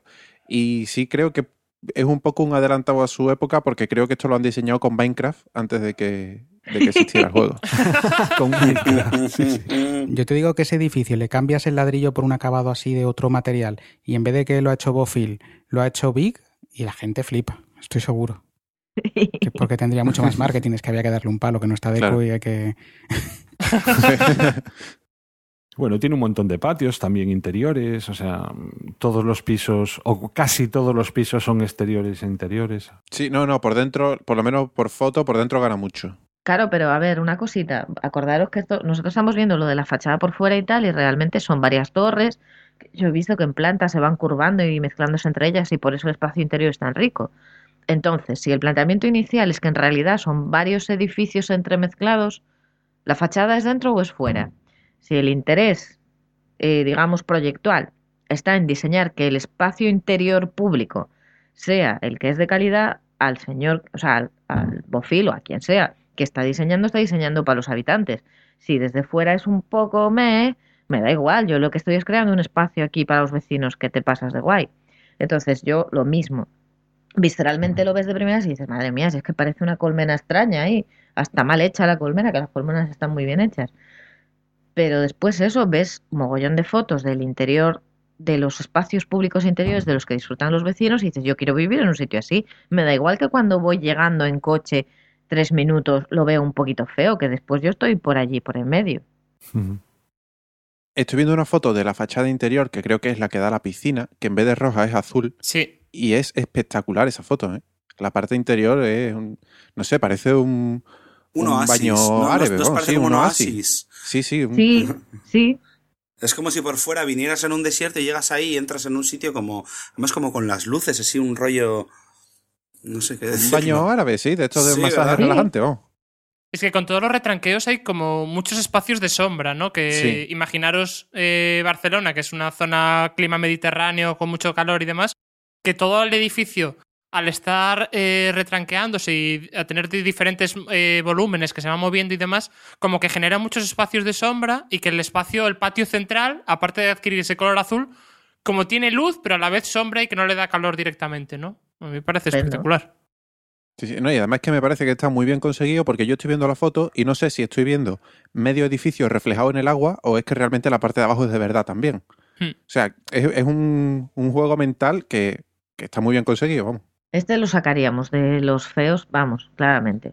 Bueno, mm, Porque no es tan feo como para estar en un feo. Y, y además, Es raro, pero no feo. yo, yo desde luego sí, pero por lo que se escucha al principio, Tiene una belleza interior, vamos a, sí, hay, hay que buscarla. mira, hay que sí, buscarla es porque a verdad. primera vista no, no la tiene. La piedra esta que tiene todo brillitos por dentro, Mm. la- una geoda. Una geoda Sí. hasta que la Claro, partes, sí, ¿qué pasa? Es un truño de piedra. Pero luego la partes, ¿qué, qué te quedas? ¿Es fea o es guapa la geoda? Pues depende de donde la mires. si, si la miras A cerrada. mí lo sacaría. Ah, Ala. Sí, sí, yo lo sacaría también. bueno, ca- cambiamos de edificio. Venga, avancemos. Venga, nos vamos a uno que creo que este sí que va a ser. Hizo afilando el hacha. Vete llamando a los abogados, Juan. ¿Lo puedo presentar yo? Sí, sí, todo tuyo. Eh, de Oviedo, Vale, pues. el Palacio de Congresos. De Eso es. el ilustrísimo señor Calatrava. Pues nada, el Palacio de Exposiciones y Congresos de Ciudad de Oviedo, que me parece que se llama eh, el Palacio Princesa Leticia, ¿no? Prin- Princesa Leticia o algo así, sí. Sí. Está Pobre. en donde estaba. A ver, yo voy al grano. Este edificio está situado en la parcela que antes ocupaba el estadio eh, Carlos Tartiere. Eso es en la zona cercana al Cristo de Oviedo. eh, para los que no conozcan Oviedo, es una zona eh, que lo que está edificado alrededor es el típico ensanche de, ciudad de los años 60, 70, que son torres de estas de, mm, a ver, para daros una imagen, eh, con, con azulejitos de estos marrón muy oscuro, muy oscuro, que son muy típicos, y ladrillo también algunas, y esas torres de viviendas, normalmente en planta baja, están cerradas en al límite de la parcela, pero lo que tienen son zonas ajardinadas o plazas que en realidad disfrutan solamente los vecinos de la torre. Es decir, en planta se, eh, se libera un poco más el espacio para crear torres O sea, ese modelo de ensanche de ciudad por torres, ¿vale? Seguro que en Gijón las hay, en Avilés las hay, pero seguro que en un montón de sitios más las hay. Hay zonas de Madrid que yo las he visto también y las he estudiado en Barcelona y en más sitios. Bueno, os hacéis más o menos una idea de cómo es. Bien, en el momento en que se quita el estadio Carlos Tartiere, eh, pues ha- hay un concurso o lo que sea. La verdad es que eso no me lo, no me lo he estudiado, no me lo he mirado, pero se hace esto. Que yo no sé cómo fue el concurso, pero estaba claro que Oviedo quería su Calatrava. Aquí no ha habido concurso. No. Vale, pues Ahí, eso. ahí no ha habido concurso, es un encargo, claramente. Muy bien. No, eso no ha podido ganar un concurso. Ah, esto es la zona de Buenavista, sí, que se llama Buenavista. El Cristo es más arriba. Bueno, ha, Buenavista. ha podido ganar un concurso por nombre. Amañado. No, no, a mañana no. Quiero decir que Todo lo que empiecen por C y acaben en la, en la traba. Y ya está, ¿no? hay que ver quién es, quién es el jurado de ese concurso, porque a lo mejor han visto Calatrava y han dicho este. Bueno, no nos metamos. Si no sabemos exactamente si fue concurso o no, digamos que la obra la perpetró Calatrava y, y venga. Sobre la construcción, eh, pone aquí que comienza el derribo en dos- del Tartier en 2003 y comienza la excavación en junio de 2003 de la excavación de la cimentación y demás. En el 2008 se inaugura y se empieza a funcionar el centro comercial que tiene incluido, porque el edificio tiene, incluye auditorio, centro comercial y hotel.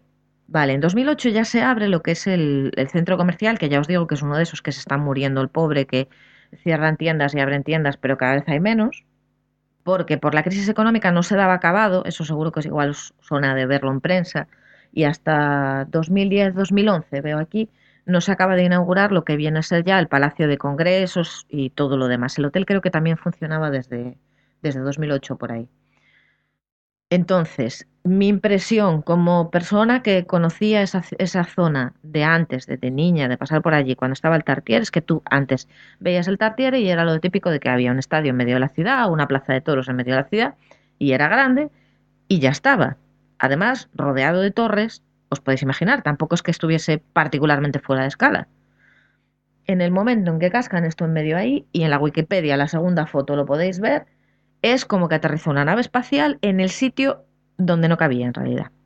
Y entonces se quedó ahí varada, forever. Igual no hubo concurso, simplemente aterrizó. Y claro, Apareció un día Eso allí. es.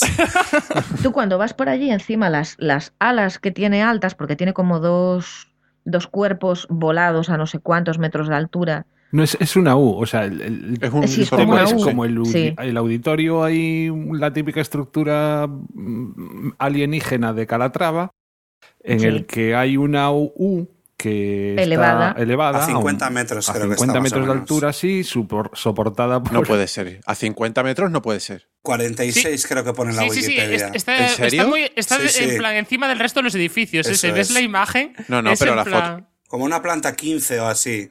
Joder. la, la dimensión del edificio o sea cuando lo ves a escala de ciudad es tal despropósito Bien, imaginaros vivir ahí al lado. Yo digo, la gente que estaba en esas torres y que antes decía, qué bien, viene al Tartiere Michael Jackson, lo veo gratis. Ahora que, Pero es que Le atacan desde arriba ya. claro, es como me muero, o sea, yo- yo sinceramente me parece terrible para ese lugar y no soy capaz de jugar, de juzgar su aspecto estético en absoluto. Porque ya, y ya está. Y eso es todo lo que voy a decir del edificio. No tengo capacidad una cosa, Chris. para juzgarlo fuera de eh, contexto. Dime. ¿El hotel y centro comercial es lo que está en esa U elevada? Sí, creo que sí. No, el centro comercial, no, no, el centro comercial está, o sea, tú entras a cota, de hecho, además hace la típica de que bajas, bajas como una plaza Sí. así un poquito y entonces entras al centro comercial y hay un par de plantas.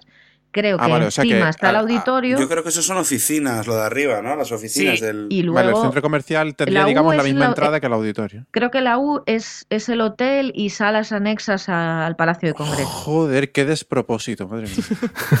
Pero de todas Estoy- maneras, de, de- de todas maneras, Calatrava sabéis que no está nada contento con ese edificio porque la visera no se mueve. Ahí está. Ese es el problema. Además, Con lo cual, solamente si el arquitecto no está contento con el edificio, ya el edificio es feo. Porque si tú no reconoces ni a tu hijo, ni, ni, ni, si ni, el, ni el padre dice que el hijo es bonito, es que el hijo es feo. Pero es que es meso- no hay ninguna manera de que el hecho de que esa visera se moviera hiciera eso más bonito. Lo haría más grande. Hay declaraciones en periódicos y todo, ¿eh? Yo antes les he dicho a estos fuera de micro, es, es feo o no es. Lo que es feo es como edificio, pero como nave espacial es súper bonita. O sea, en Sí, realidad eso lo pones en Star Trek y súper guay. O sea, es una nave súper chula. Nada que envidiar con el Enterprise. Pero yo creo que no se aguantaría ni en el espacio, ¿eh? Es tan grande. Por favor, el centollo. No, yo digo que busquéis una foto que sale el barrio que comentaba Cristina de Oviedo y, y el mamotreto blanco ese allí. La proporción. sí. Es lo que quería decir. Es que es el, ejemplo perfecto de que no se puede jugar un edificio solo por el edificio, sino por dónde está o por su entorno. Porque lo que hace Claro. realmente terrible este edificio es dónde está y lo que tiene alrededor. O sea, este edificio, vale, no es muy bonito, ¿eh? Pero, y- no sé, Es que este edificio tendría que estar en la rotonda de San Chinarro. por ejemplo, Ya estaba en su sitio. o en Las Vegas. Imaginaos Las Vegas como un casino más. Va, la Est- leche. Estupendamente. O sea, no, no tendría ningún problema. Pero claro, ahí A mí es que incluso dentro de lo que son los edificios de Calatrava me parece especialmente feo. Es casi casi como, como si a un estudiante de primer año de proyectos le dicen construye un Calatrava. Y hace esto. es una caricatura de Calatrava, ¿no? Sí, o sea, porque Calatrava a mí tiene cosas que me gustan. No, a mí por lo general la arquitectura de Calatrava me parece cara y poco útil, pero no fea. O sea, eh, Excepto como, este. Como elemento escultórico, ¿no? Son- hace cosas que son atractivas a la vista. Este no. O sea, a lo mejor si le quitas la U esa y dejas solo lo del auditorio, Tam- También. pues a lo, a lo mejor mejora un poco, pero es que eso es, es una cosa. Es que no hay por dónde cogerlo. ¿Habéis visto la foto de la U por la parte de atrás? Que también tiene más intríngulis todavía, como la esquina desde atrás. Sí. Mm, Porque no. es. No. Claro, es que la mayoría de imágenes sale como por delante, ¿no? En la U abierta con el- la cáscara, el cascarón este delante. Pero hay algunas fotos por detrás en las que se ve esa U, que está. La esquina de la U además queda como en voladizo. Porque los soportes van como en V. Sí. Y entonces Sí. queda como una esquina moladiza, es como si qué necesidad había es, ¿no? de subir esas seis plantas a esa altura, ¿no? Ponlas en el suelo, o sea, Ya, es que es en plan... ese alarde estructural ahí arriba tan calatrava sin ningún sentido porque como decías antes hay obras de calatrava y sobre todo al principio que tienen un tienen una lógica estructural y los ves y joder, pues te puede gustar más o menos, pero por lo menos hay, hay algo detrás. Pero esto es como, lo hago porque puedo o porque quiero y, y, y no responde a nada. Es un... ¿No? Estoy viendo un render, que supongo que es de los que presentó el estudio, eh, con la cubierta abierta, y el tío, es que lo, lo vil que ha sido, que ha quitado el entorno en el render y deja solo el edificio como si estuviera en Central Park. Si no hay edificios al lado.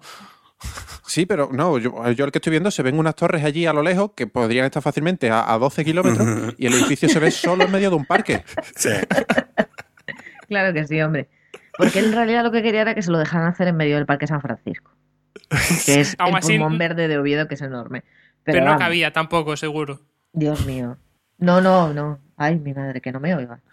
Pero la, la- la cosa es que estaba buscando ahora también información y en teoría lo hizo Calatrava porque como le habían dado el premio Príncipe de Asturias en el 99, como que ya estaba muy vinculado a la ciudad y demás, y sí que hubo un concurso, un concurso, el ayuntamiento convocó un concurso del que resultó único adjudicatario el proyecto presentado por Calatrava. Claro. Entonces, ima- imaginaros que ya estaba como un poco, ya había ganado el premio Príncipe de Asturias, y entonces ya al final el concurso como era, bueno, eh, premio, eh, concurso para arquitectos que hayan ganado el premio Príncipe de Asturias, ¿no? entonces, as- as- así ha quedado la cosa. Hay otra gente que tiene mucho más estilo, porque si yo no recuerdo mal, cuando le dieron el Príncipe de Asturias a Niemeyer, regaló un proyecto a Sí, Asturias. el de Avilés, que es muy Ah. bonito. ¿Y sabes por qué se hizo en Avilés? Porque hubo Eh, mucha pelea sí, entre si se hacía en Oviedo, en Gijón y sí, no sé creo que Niemeyer pidió que lo hicieran en un sitio que pues, fuese a suponer una, una, Una mejora, mejora, ¿no? Una, sí. Exactamente, un- No, pero una de recomposición eso- de la ciudad y tal. Aparte de eso, tú te puedes imaginar que políticamente todo el mundo quería el Niemeyer, igual que Claro, todo el mundo sí, querría el. Calatrava y tal, y fue bastante polémico. Pero yo creo que, y Avilés, que ya tenía en marcha algo de renovación urbana para cuando le dieron Niemeyer, es lo mejor que le puede haber pasado, ¿eh?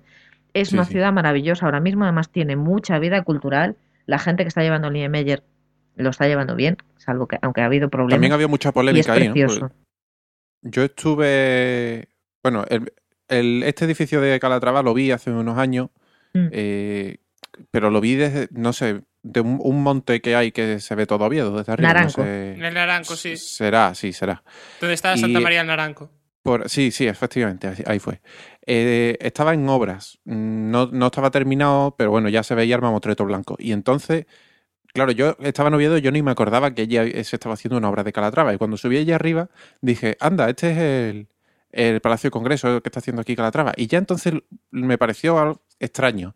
Pero es que, Sí. claro, ahora que estoy viendo la foto terminada, la, la segunda foto esta que hay en Wikipedia con el entorno, es, es que, no, no sé, es, que parece que, se, que ha destruido los edificios de alrededor para ponerlo ahí. No sé, es una cosa que han tirado una bomba nuclear y en el cráter han puesto eso. Se nota mucho que justo yo cuando estuve también en Santa María del Naranco es que hay dos edificios grandes en Oviedo, que es el Estadio del Oviedo y el, y el Palacio de Congresos y, y de Oviedo, que al final es de la misma escala, por lo que comentaba Chris antes, de que quitaron Sí. el estadio antiguo, y que se nota que sobresale, ¿no? Sobre el resto de, de, de ciudad. Es como muy impactante. Sí, sí, es que sobresale demasiado. Sí, sí, o sea, cuando ves las imágenes de ciudad, en, en el que ves que más o menos toda la ciudad mm, guarda una cierta altura, de repente aparece eso de una manera totalmente invasiva, totalmente ajena a la ciudad y al entorno y a todo, que, es que no es un despropósito de arriba abajo este edificio. que tenéis que tener en cuenta una cosa, en particular el Estadio Nuevo de, de Oviedo hasta destaca menos porque está como en una zona baja. Oviedo no es como Vigo, pero es una ciudad con, con muchísima, muchísima pendiente en ciertas zonas. De hecho, la zona del Cristo, que es donde están las facultades, que ya os digo que es un poquito más arriba de esto, de Buenavista, es de las zonas más altas de Oviedo. Es, y, es de- y esta zona de Buenavista un poquito también. Es decir, desde ahí se baja, ¿vale? Esa zona es ladera o colina de, de Oviedo hacia, hacia el resto. Entonces todavía destaca más, porque el, el estadio nuevo está casi en un fondo, digamos, en comparación. En fin, Y claro, ahora, encima, lo que tú decías, Chris, lo comparas con el Niemeyer de Avilés sí. y joder, es que cuando yo estuve, cuando yo estuve allí en, en Avilés, que fui específicamente a ver el Niemeyer, estaba completamente infrautilizado porque había muy pocas exposiciones, Sí. eh, pero arquitectónicamente es una maravilla. Después encontré aquí, en la información también esta que decía lo del concurso y demás, pone, la imagen de la maqueta fue elegida en el año 2006 para figurar en la portada del anuario eh, Europe Real Estate, revista que publica anualmente las obras arquitectónicas más importantes de España. Y digo yo, joa, era la, la imagen de la maqueta, porque llega a ser el del edificio y no sale. Mm, Claro. Pero es que ya simplemente maqueta, ¿eh? Es, eh, Sí, sí, sí, A mí es me da la eso- sensación de que es un, un mal Calatrava, una, una copia, una mala copia de un Calatrava, este edificio. Hmm. Sí, de- se ve desproporcionada ya. Ya cuando me habéis dicho que la USA tiene cuarenta y pico metros, yo pensaba que eso era como un tercero. Ya. ¿Vale? El hueco, No. el hueco del primero y del segundo y en el tercero construido, que además yo decía, ¿por qué en un tercero si tienes el hueco de abajo del primero y el segundo vacío? Pero claro, si ahora me dices que es una planta 12 o 15, pues ya, Sin Peor todavía, es que no. uf, es que no hay por dónde cogerlo. Me acaba de dar por buscar eh, Estadio Antiguo Carlos Tartiere de Oviedo y, en fin, no, no lo busquéis. ¿eh? No. Vamos a- más feo vamos a- todavía. Vamos a dejarlo. No, no, lo que era era un estadio eh, relativamente pequeño, entonces era bajito, como hay un poco de pendiente. Pues como hay Eh, tantos de los- urbanos en los que había antes que eran, una eran vamos, Sí. muchísimo mejores que tantos que se han hecho después. Un estadio normalito y claro, bastante más, o sea, las torres levantaban bastante más. Digo yo, a ver si yo es que no me acuerdo de cómo era, pero sí, sí, yo guardaba un recuerdo bastante. Que te- es que tenía la que escala, la escala de la ciudad, es decir, la escala de los edificios Sí. de alrededor, ¿no? Que ahora no tiene. Sí. En fin, por mí, siguiente, porque si no me voy a encender Sí. Digamos que, que con este edificio se cierra el, el top 5, que fueron en realidad los más votados, o sea, de esos cuatro blogs iniciales de los que cogimos los edificios, pues estos estaban en tres de ellos, Eh, incomprensiblemente el de Calatrava. Bueno, sí, como uno solo se refiere a edificios de Madrid, pues entonces obviamente solo podía estar en tres, este de Calatrava. Pero pasamos ya, digamos, a los mm, ya no están tan votados, y el primero de ellos, el edificio La Pirámide, de Alicante un edificio residencial y muy feo. es muy feo, pobre. Eso tiene que tener un porqué, ¿no? Sí, porque crees? no, no sé. Es que, es que si no, no me explico por qué a alguien se le podría ocurrir desperdiciar tantos metros.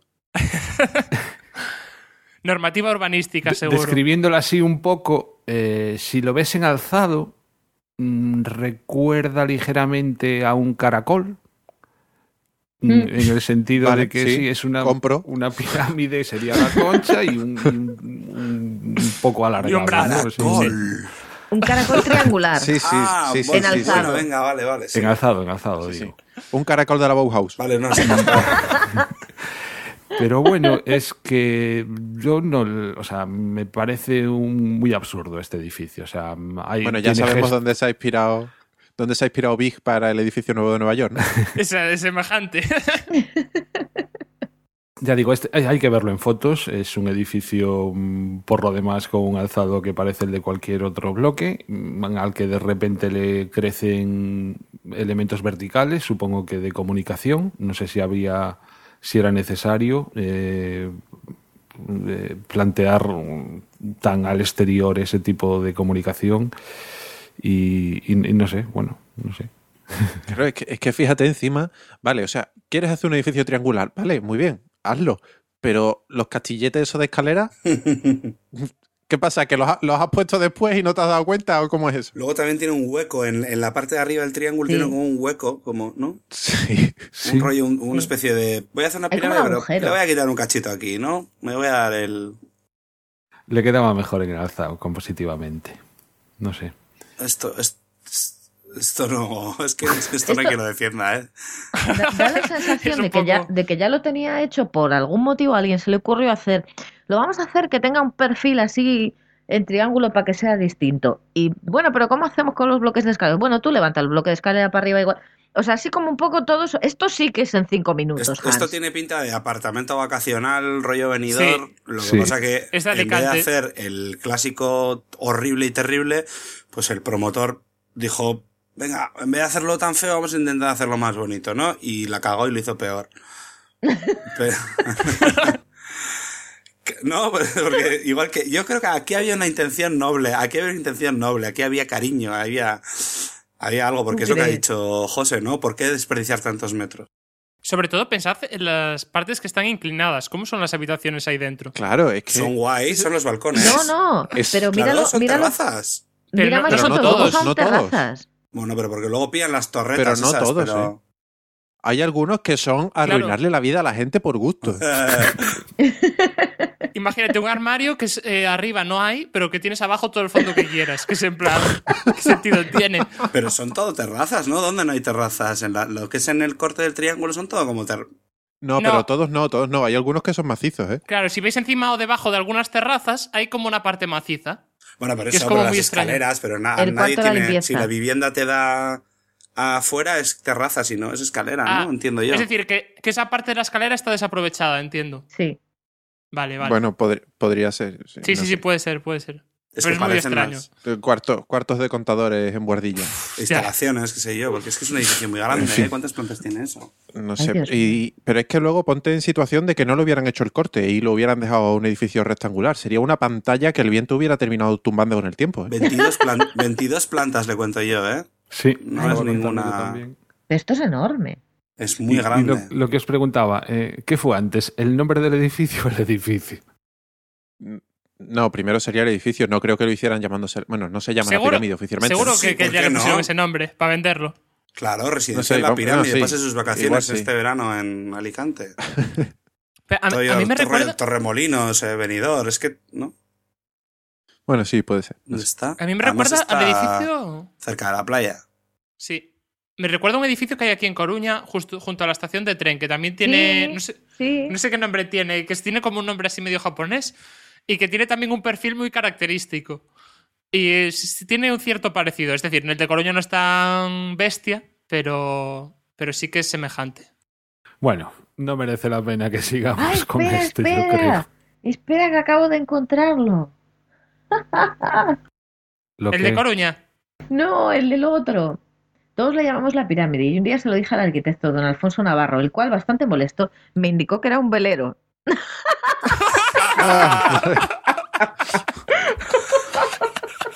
Un velero. Un Pues es que yo no lo encuentro. Hundido, hundido en el medio del mar. A ver, pues esto una vela tiene forma triangular, pero Ah, en cualquier lado. hay que pero- echarle imaginación. Sí, bastante. Sí, que el triángulo es la vela, vamos. Claro. Sí, sí, Y el recorte ese que tiene en medio es Claro, la es, otra vela. es porque no, porque entre el mástil y la vela queda un hueco al fin, en, en la parte de adelante. ¿Y la parte que sobresale para adelante? El, Pues el es- muelle. No, es porque la vela no está centrada en el barco. Ay. Bueno, no hagáis mucho Bueno, caso, Cris, eh, que lo encontré por ahí en un foro. Pero es una, a ver, es una tontería de, bueno, vale, yo te lo paso, pero ya vas a ver que es como un foro de comentarios de, bueno, la página es Enamorados de Alicante Oh, y son todo comentarios sobre el edificio de gente. A mí me recuerda al hotel este de Pyongyang, que también es una, como una pirámide. Sí, efectivamente. Pero ¿De- de aquel, por es ejemplo, ese? al ser todo de cristal, pues tiene como un toque, ¿no? Pero es que está además de este color crema, naranja, Arena. arena, si no sé qué es eso, pero Desierto. que lo hace peor todavía, ¿no? No sé si es que lo estoy mirando al pobre. ¿no? pero, pero también os digo que eh, una de esas terrazas ya me iría yo a vivir un mes en verano, ¿eh? Hombre, Sin sí, ningún no. problema. También os lo digo. O sea, me regalas un mes en, esa pa- en ese apartamento en la planta 18 con esa terraza y voy. Porque tiene que estar genial. Muchas veces los edificios se hacen eso, pensando de dentro a fuera y no de fuera adentro. A mí me da igual que sea feo por fuera. ¿Tú sabes qué guapo tiene que ser eso? Bueno, cambiamos. Bueno. Sí, vamos a pasar al siguiente. ¿eh? Sí, sí. Bueno, pues el siguiente es el, el Museo Pablo Serrano, Ah, en oh. Zaragoza. Ay, madre. Este los veremos en la JPod. Sí. Pues mira, yo esto no sé si la gente lo llamará así, pero esto es Mazinger Z. Yo lo veo Eh, robot. A mí me hace pensar es en un un robot. robot. A mí me gusta, ¿eh? Yo no lo sé. A mí no. no lo sé. Es como, ¿en Yo, serio? yo también es- yo tengo dudas, la verdad. Yo A mí no me pare- ese, no me parece espacio de feo. dudas, ¿eh? Es original. Hombre, supongo que habrá sido también súper caro. Pero... Y no sé si tendrá uso o no. Sí, sí. eh, Pero... Es no me difícil de ¿eh? describir, porque vamos a ver, para Sí. centrar a nuestros oyentes, o sea, Hay que verlo, hay que verlo en foto. No, yo estaba allí, ¿eh? Y es una cosa... Contundente. Es difícil.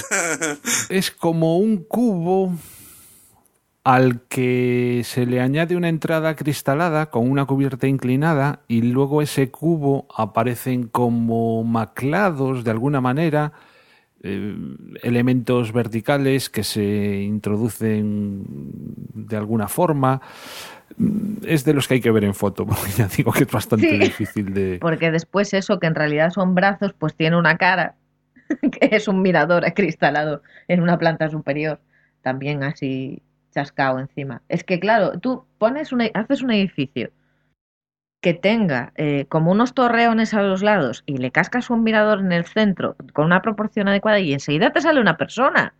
Que Claro. todos estamos buscando. Sí, es que no podemos Las evitarlo. Los seres humanos buscamos ahí la pareidolia y estas cosas. No puedes es, evitar. es un, es un edificio que está en una avenida así bastante principal de Zaragoza. Y eh, Pablo Serrano era un escultor de Zaragoza y tenía su taller allí mismo, en ese sitio, y está, ma- está en el sitio. Y es un edificio de una planta, bajito, un taller de ladrillo, bastante bonito. Y a- al lado, por decir al lado, porque está encima, porque se lo come, está este edificio que es un museo en, en su, que lleva su nombre y que guarda su obra además. Y son como dos volúmenes. Uno que es la, por donde se entra, porque se entra por ese además, que es el de las comunicaciones, que es el de color el verde o cian, Es- sí. No era azul, Cian, azul. ¿no? Color cian, así, que tiene Sí, una, cian. que tiene Sí. un, un enchapado además que está puesto como en, en diagonal, como si fueran diamantes. ¿Qué material es ese? Pues yo te diría que tipo eh, eh, sándwich, alucobón, una Sí, cosa de estas. yo creo que sí, es una chapa Aluminio metálica tipo pintado Alucobón, o algo sí. así. En Zaragoza, fantástico, vamos, como no hay, no hay sol ni nada, vamos, queda súper guay. Eh, y todo ese núcleo de comunicaciones es, es que este edificio es muy feo por fuera y muy bonito por dentro. Ah. Ahí está la clave, porque es muy feo por fuera, porque es que ese cian es terrible. Y luego el acabado del negro también es una cosa, a mí me parece horrible. Está rodeado de edificios de ladrillo de 13, 14 plantas que tampoco dicen nada, pero es un poco como el de Calatrava, lo pones ahí y es que no pega ni con cola. ya. Entonces todo eso lo tiene en contra, pero tú entras y ese núcleo de comunicaciones está hecho con... son escaleras mecánicas y son escaleras mecánicas que se cruzan entre ellas en el aire, que tú vas subiendo y ves al otro que baja y es... Es una pasada ese núcleo de comunicaciones. Luego, una vez que entras, ya os digo, la parte de abajo, eh, en la planta baja, es como el... es como una reproducción del taller antiguo de... que está al lado, o no sé si es el propio edificio que está dentro, ahora no recuerdo bien. Está dentro, está justo encima. Está dentro, ¿verdad? Sí, Sí, está como encima el edificio nuevo. Está como se lo come. Es que yo tenía el recuerdo al lado ahí como un pequeño pabelloncito, pero es que una vez que entras dentro está... Sí, pero iba a decirte, al lado hay un edificio Sí, como una, como una nave andén o algo así. Sí. de así antiguo que están, se nota que están anexados. chiquitín, ¿verdad? Pero yo creo que forma parte del conjunto, ¿eh?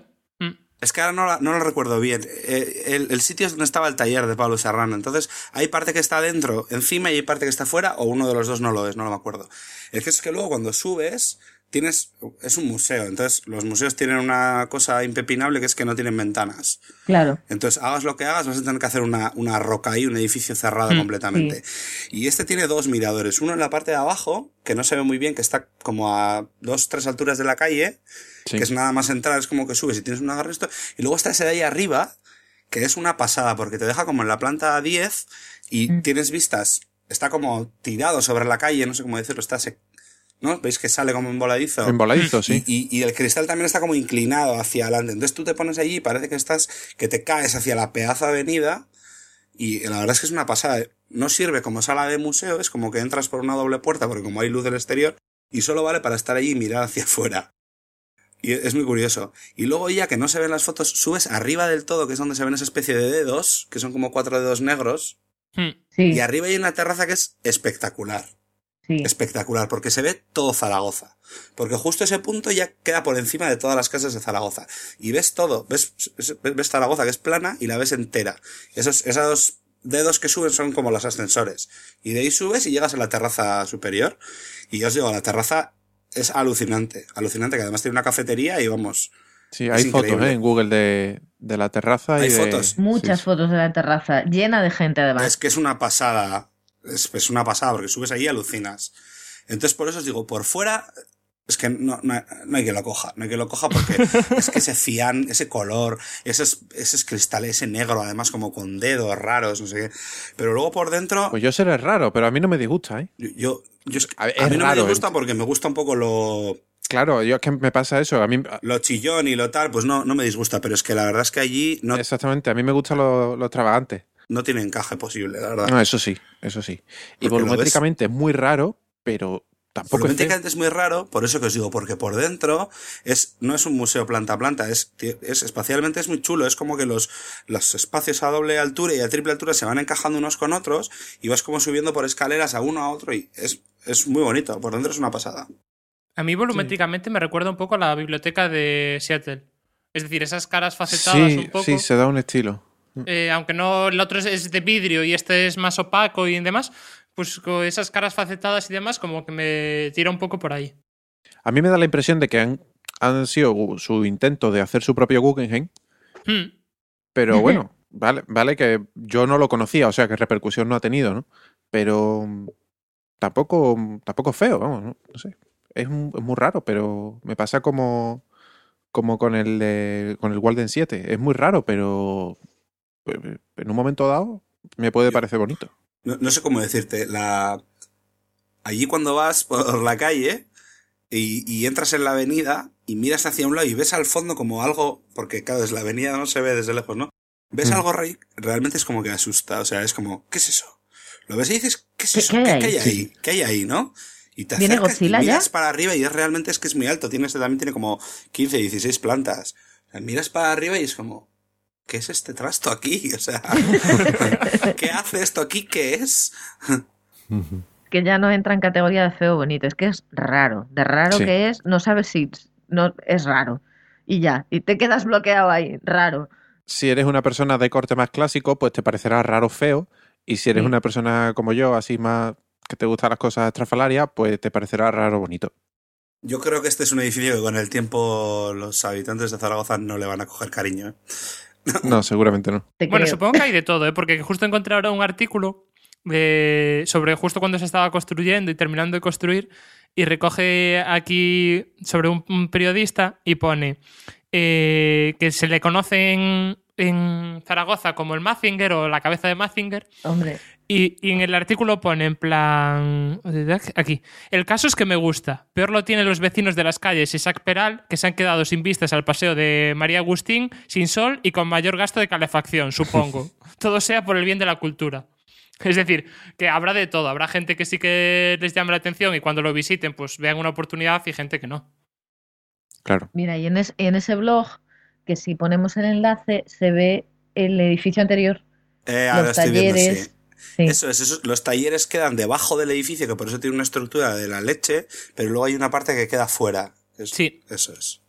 Ahora lo estoy viendo yo también. Es que lo recordaba porque de- por dentro es como raro, porque es como que han mantenido las cubiertas de ese taller, pero no las paredes. Entonces, según extraño. estás entrando, ves como unas cubiertas así, esas cubiertas de fábrica en, en sierra, pero Ah, claro, sí, sí, sí. sí. por dentro es, es como raro, la verdad. Es un collage, ¿no? Así en plan, en Sí, es como que volumetría. se ha comido al edificio y, y ha mutado y ha salido esta cosa amorfa encima. Han utilizado un trozo del otro como basamento, ¿no? Sí, pero, pero ya te digo que no lo toca, es como que se pone encima sin tocarlo, lo mantiene. Entonces, claro, necesita hacer una alarde estructural del copón para posarse encima de eso Claro. sin ponerle Mm. un... Sí, lo atraviesa con un par de pilares y con el núcleo de ascensores que lo... Sí, sí. No, no, Lo los- incuba, están a, tío. a la... Lo está incubando. Para mí el- Coño. la, peor ele- es, la peor elección es el material de fachada, que es que es brillante. Y en Zaragoza otra cosa no, pero sol hace todo el año. Hmm. Hace un calor del copón. Y eso es un- como, una, como una especie de roca brillante que no, no vamos, no pega. Pero es que si no, no lo podían poner negro. Porque entonces era la muerte directamente en Zaragoza. Tenía que ser negro brillante. El, pero si casi brilla más el cian que el negro, no te creas. No, pero lo, lo pones negro mate y ahí dentro 350 grados. ¿no? sí, y cocinas. Fijaros en el negro que se ven reflejados, incluso yo creo que los Sí. propios vecinos se pueden ver reflejados en el edificio cuando hay sol. Es que de verdad es una cosa. eh, No sé, en Zaragoza no habéis estado, pero en Zaragoza el sol calienta, es una ciudad muy clara. Y realmente es que hace daño a los ojos este edificio porque brilla mucho. Bueno, tenemos que ir terminando. Mm, El último, el último, el del perro dado la vuelta. Ese hay que tratarlo. Os, os iba a decir que dijeseis uno de los que quedan, que por, Ese, ese. Me, estoy de acuerdo. Estoy de acuerdo con Alberto. Claramente, sí. simplemente por nombrarnos, ¿no? los que teníamos así más votados, quedarían por el edificio ex sin castillos, así entre comillas, que está en Quiroga, Lugo, que es un... Es una casa, yo creo. Pues es tal cual. Un, un- eh, sí, es una, un, Un edificio particular. Sí, es un chalet privado. Sí. un chalet, pero que es como un castillo de los sin castillos.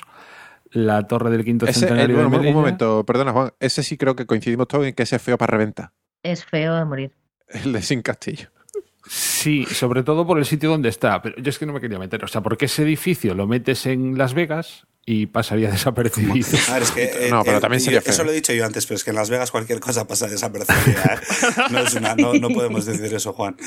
No, Bueno. pero bueno, también recordad, ¿no? Eh, toda esta arquitectura pop eh, de los carritos de hamburguesas que son una hamburguesa o un perrito caliente. Eh, Yo creo que responde a ese tipo de. de- Pero no, pero este edificio tiene que estar dentro de un parque temático. Sí. Eso no, eso no es una vivienda. Pero bueno, no vamos a hablar de los incastillos. los otros eran la Torre del Quinto Centenario de Melilla, eh, la Torre de la Rosaleda en Ponferrada, León, que es un edificio alto de viviendas, el Hotel Eurostar Palace de Córdoba, que para mí es uno de los que no deberían estar ni de coña. Ah, para en la mí también. lista. Es un edificio muy A mí bonito. me parecía bonito.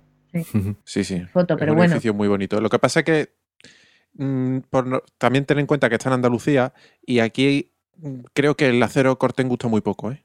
Porque la gente eso es, eso es hierro oxidado, ¿sabes? No. Bueno, claro, es que precisamente es, Es que eso. es. Es hierro oxidado. Sí, pero que la, que la gente entiende que si es oxidado es porque es viejo y ya no sirve. Ya. No sé.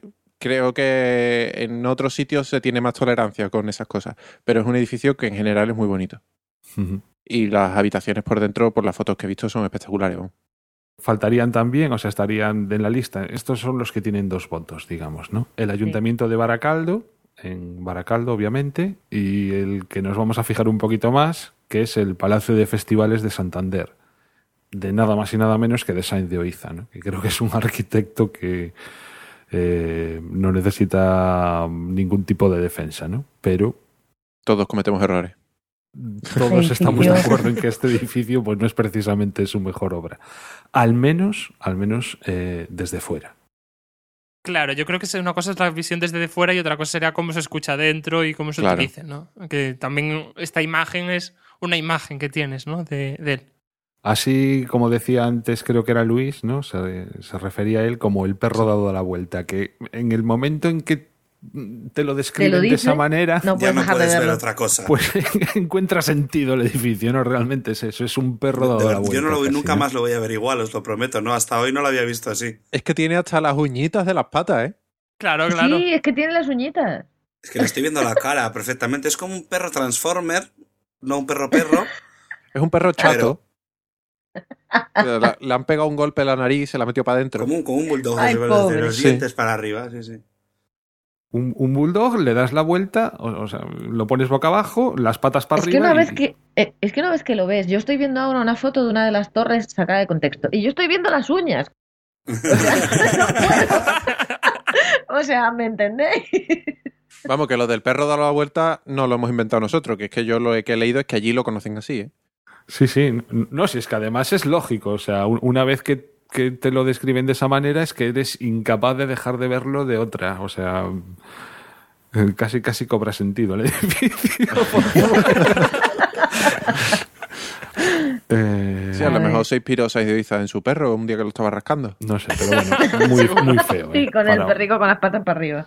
Ay, Dios en, mío. en mi opinión, ya digo, muy feo desde fuera. Mm, Mm. En Sí, el interior, al parecer, es algo completamente diferente, que tiene un auditorio A con mí no me parece tan, vistas... tan, tan No, feo. yo no ¿eh? diría tan feo, yo te diría más que es, es, es otra cosa de esas que se ha quedado fuera de moda.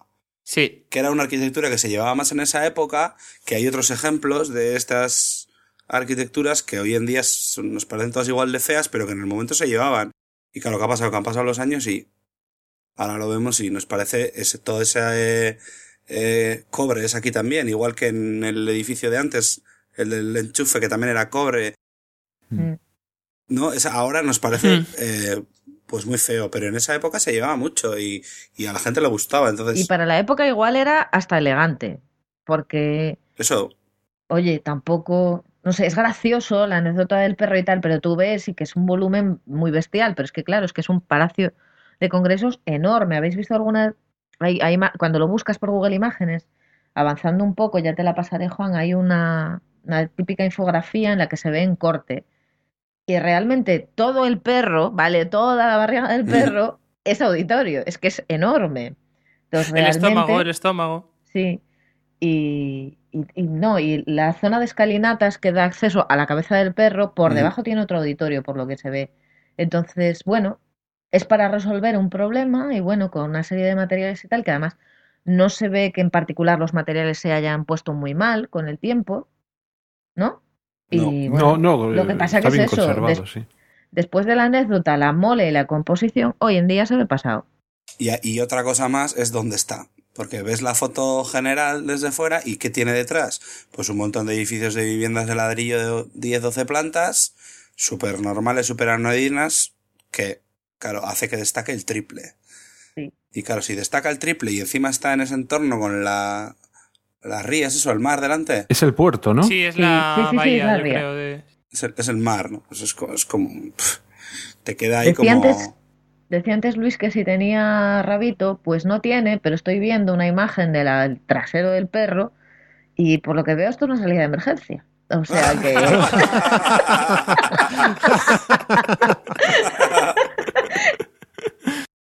Bueno, pues yo diría de irlo dejando ya por aquí. Se nota que este ha sido El episodio primer episodio de coña, después de sí. las vacaciones, que nos lo queríamos tomar, pues es un poco más relajados, un poco más de, de hacer todas las bromas que no se nos ocurrieran y las cosas como son. Los edificios yo creo que también se lo merecían, ¿no? Bueno, como conclusión, mm, en general no estamos de acuerdo con el ranking, ¿no? Hay algunos que sí y otros que no, pero en general. la mayoría Unos que no. sí, otros que no, pero yo creo que hay más En que general no. además, En general el, no. el primero es el centollo y en la lista no estaba el centollo el primero. Bueno, estaba empatado. Estaba el empatado con el primero. Bueno, sí, sí, vale. Claro, Vale, que vale. como todos tenían tres puntos, pues entonces realmente no hay un primero, un segundo y un tercero. Claro. Hay- Claro, los cinco primeros se supone que eran igual de feos. Y es mentira. Vale.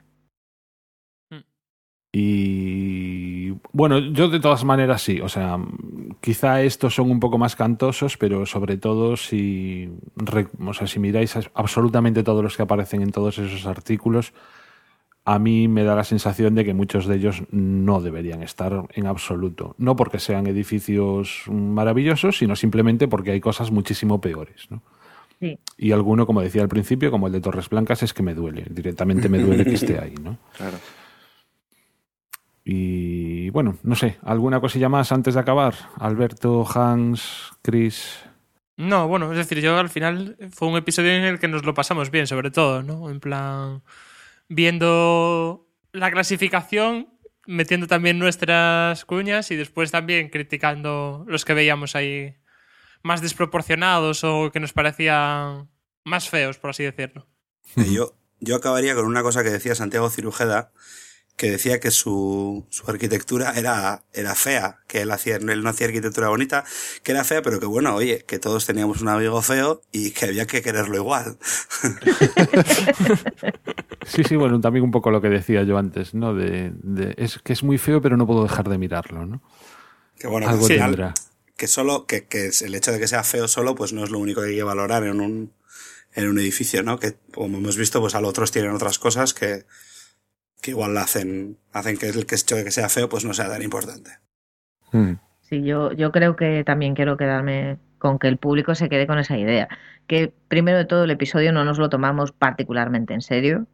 Y que segundo, yo creo que el interés era, que lo hablábamos también al principio, el gusto no es una cosa que puedas reglar, ni que puedas medir, ni que puedas decir si sí, ni si... O sea, nadie te puede venir a decir si algo te gusta o no te gusta. Te gusta o no te gusta y ya está.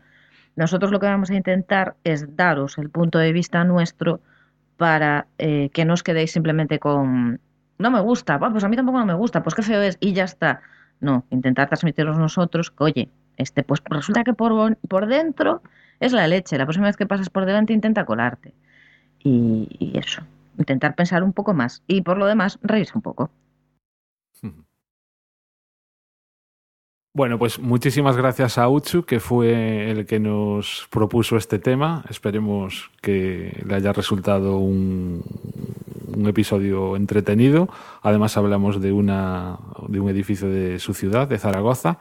Ojalá esté cerca de las JPOD, porque yo creo que los que vayamos, a poco que podamos, nos damos una escapadita hasta Es muy, museo. es, muy, es muy céntrico y es gratis. O sea, Lo tiene todo. y- Porque porque- para subir a la cubierta es, es bastante Tenéis fácil. que ¿no? ir, Sí. tenéis que ir. No, y además, eh, la exposición es muy interesante, ¿eh? si tenéis tiempo, pero bueno. O sea, la obra de Pablo Serrano y todo eso está muy bien, pero bueno, eso ya. Pues nada más. Eh, nos vamos despidiendo, Alberto. Pues nada, en plan, hasta la próxima y que no va a ser dentro de mucho, ¿no? Ya que eh, grabaremos ya ahí dentro del próximo mes 2, pues Sí. nada, iremos preparando tanto ese como el, el directo y, y nada, que nos vemos pronto. Nada, que lo paséis muy bien a JPod, porque yo ya sabéis que no puedo ir.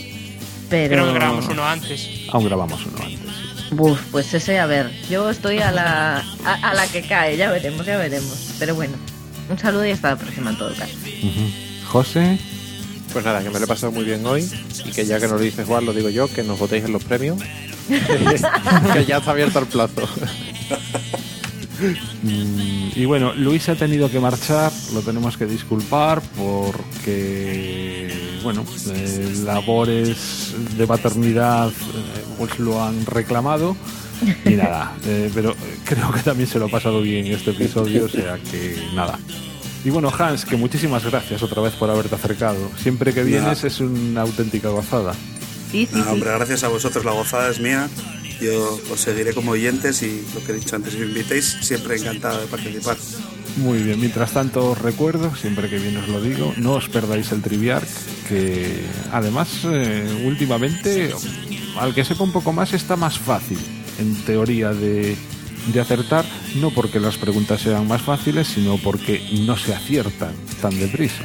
Eso es. Estoy aprendiendo yo también con los jugadores a ponerlo más complicado.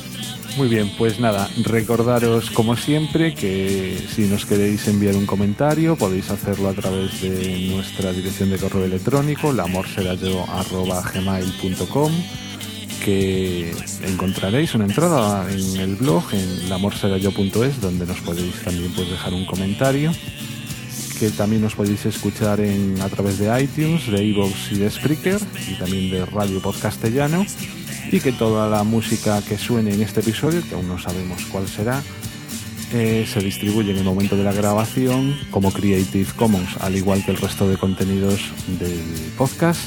y del blog. Nada más, muchas gracias, esperamos haberos entretenido un poquillo. Nos vemos en el próximo episodio. Hasta luego. Adiós. Hasta luego. Chao.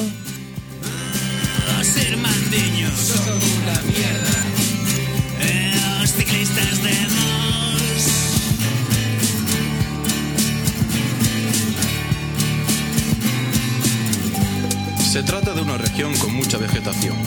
Llueve mucho y abundante, y por ello Galicia es poco menos que inhabitable, salvo en verano que puedes ir a la playa. En términos generales, la gente de Galicia es desconfiada y huraña. El gallego es fiel reflejo del egoísmo humano. Según Rosalía de Castro, sus congéneres serán maltratados en Castilla, y yo digo que eso es por algo. Yo creo que al gallego le afecta el clima, el minifundio y la economía mezquina que de ello se genera. Patatas, maíz, millo miudo. En definitiva, si consideramos a Galicia una región geográfica, esta es inhabitable por su altísima humedad y por la cantidad de barro y charcos que hay. Y si consideramos a Galicia una región humana de castas de gallegos, esta es igualmente inhabitable por la mezquindad de sus habitantes. En resumidas cuentas, Galicia es una mierda. Cantar es gallego. Es una mierda. Ah, bella normativa. Es una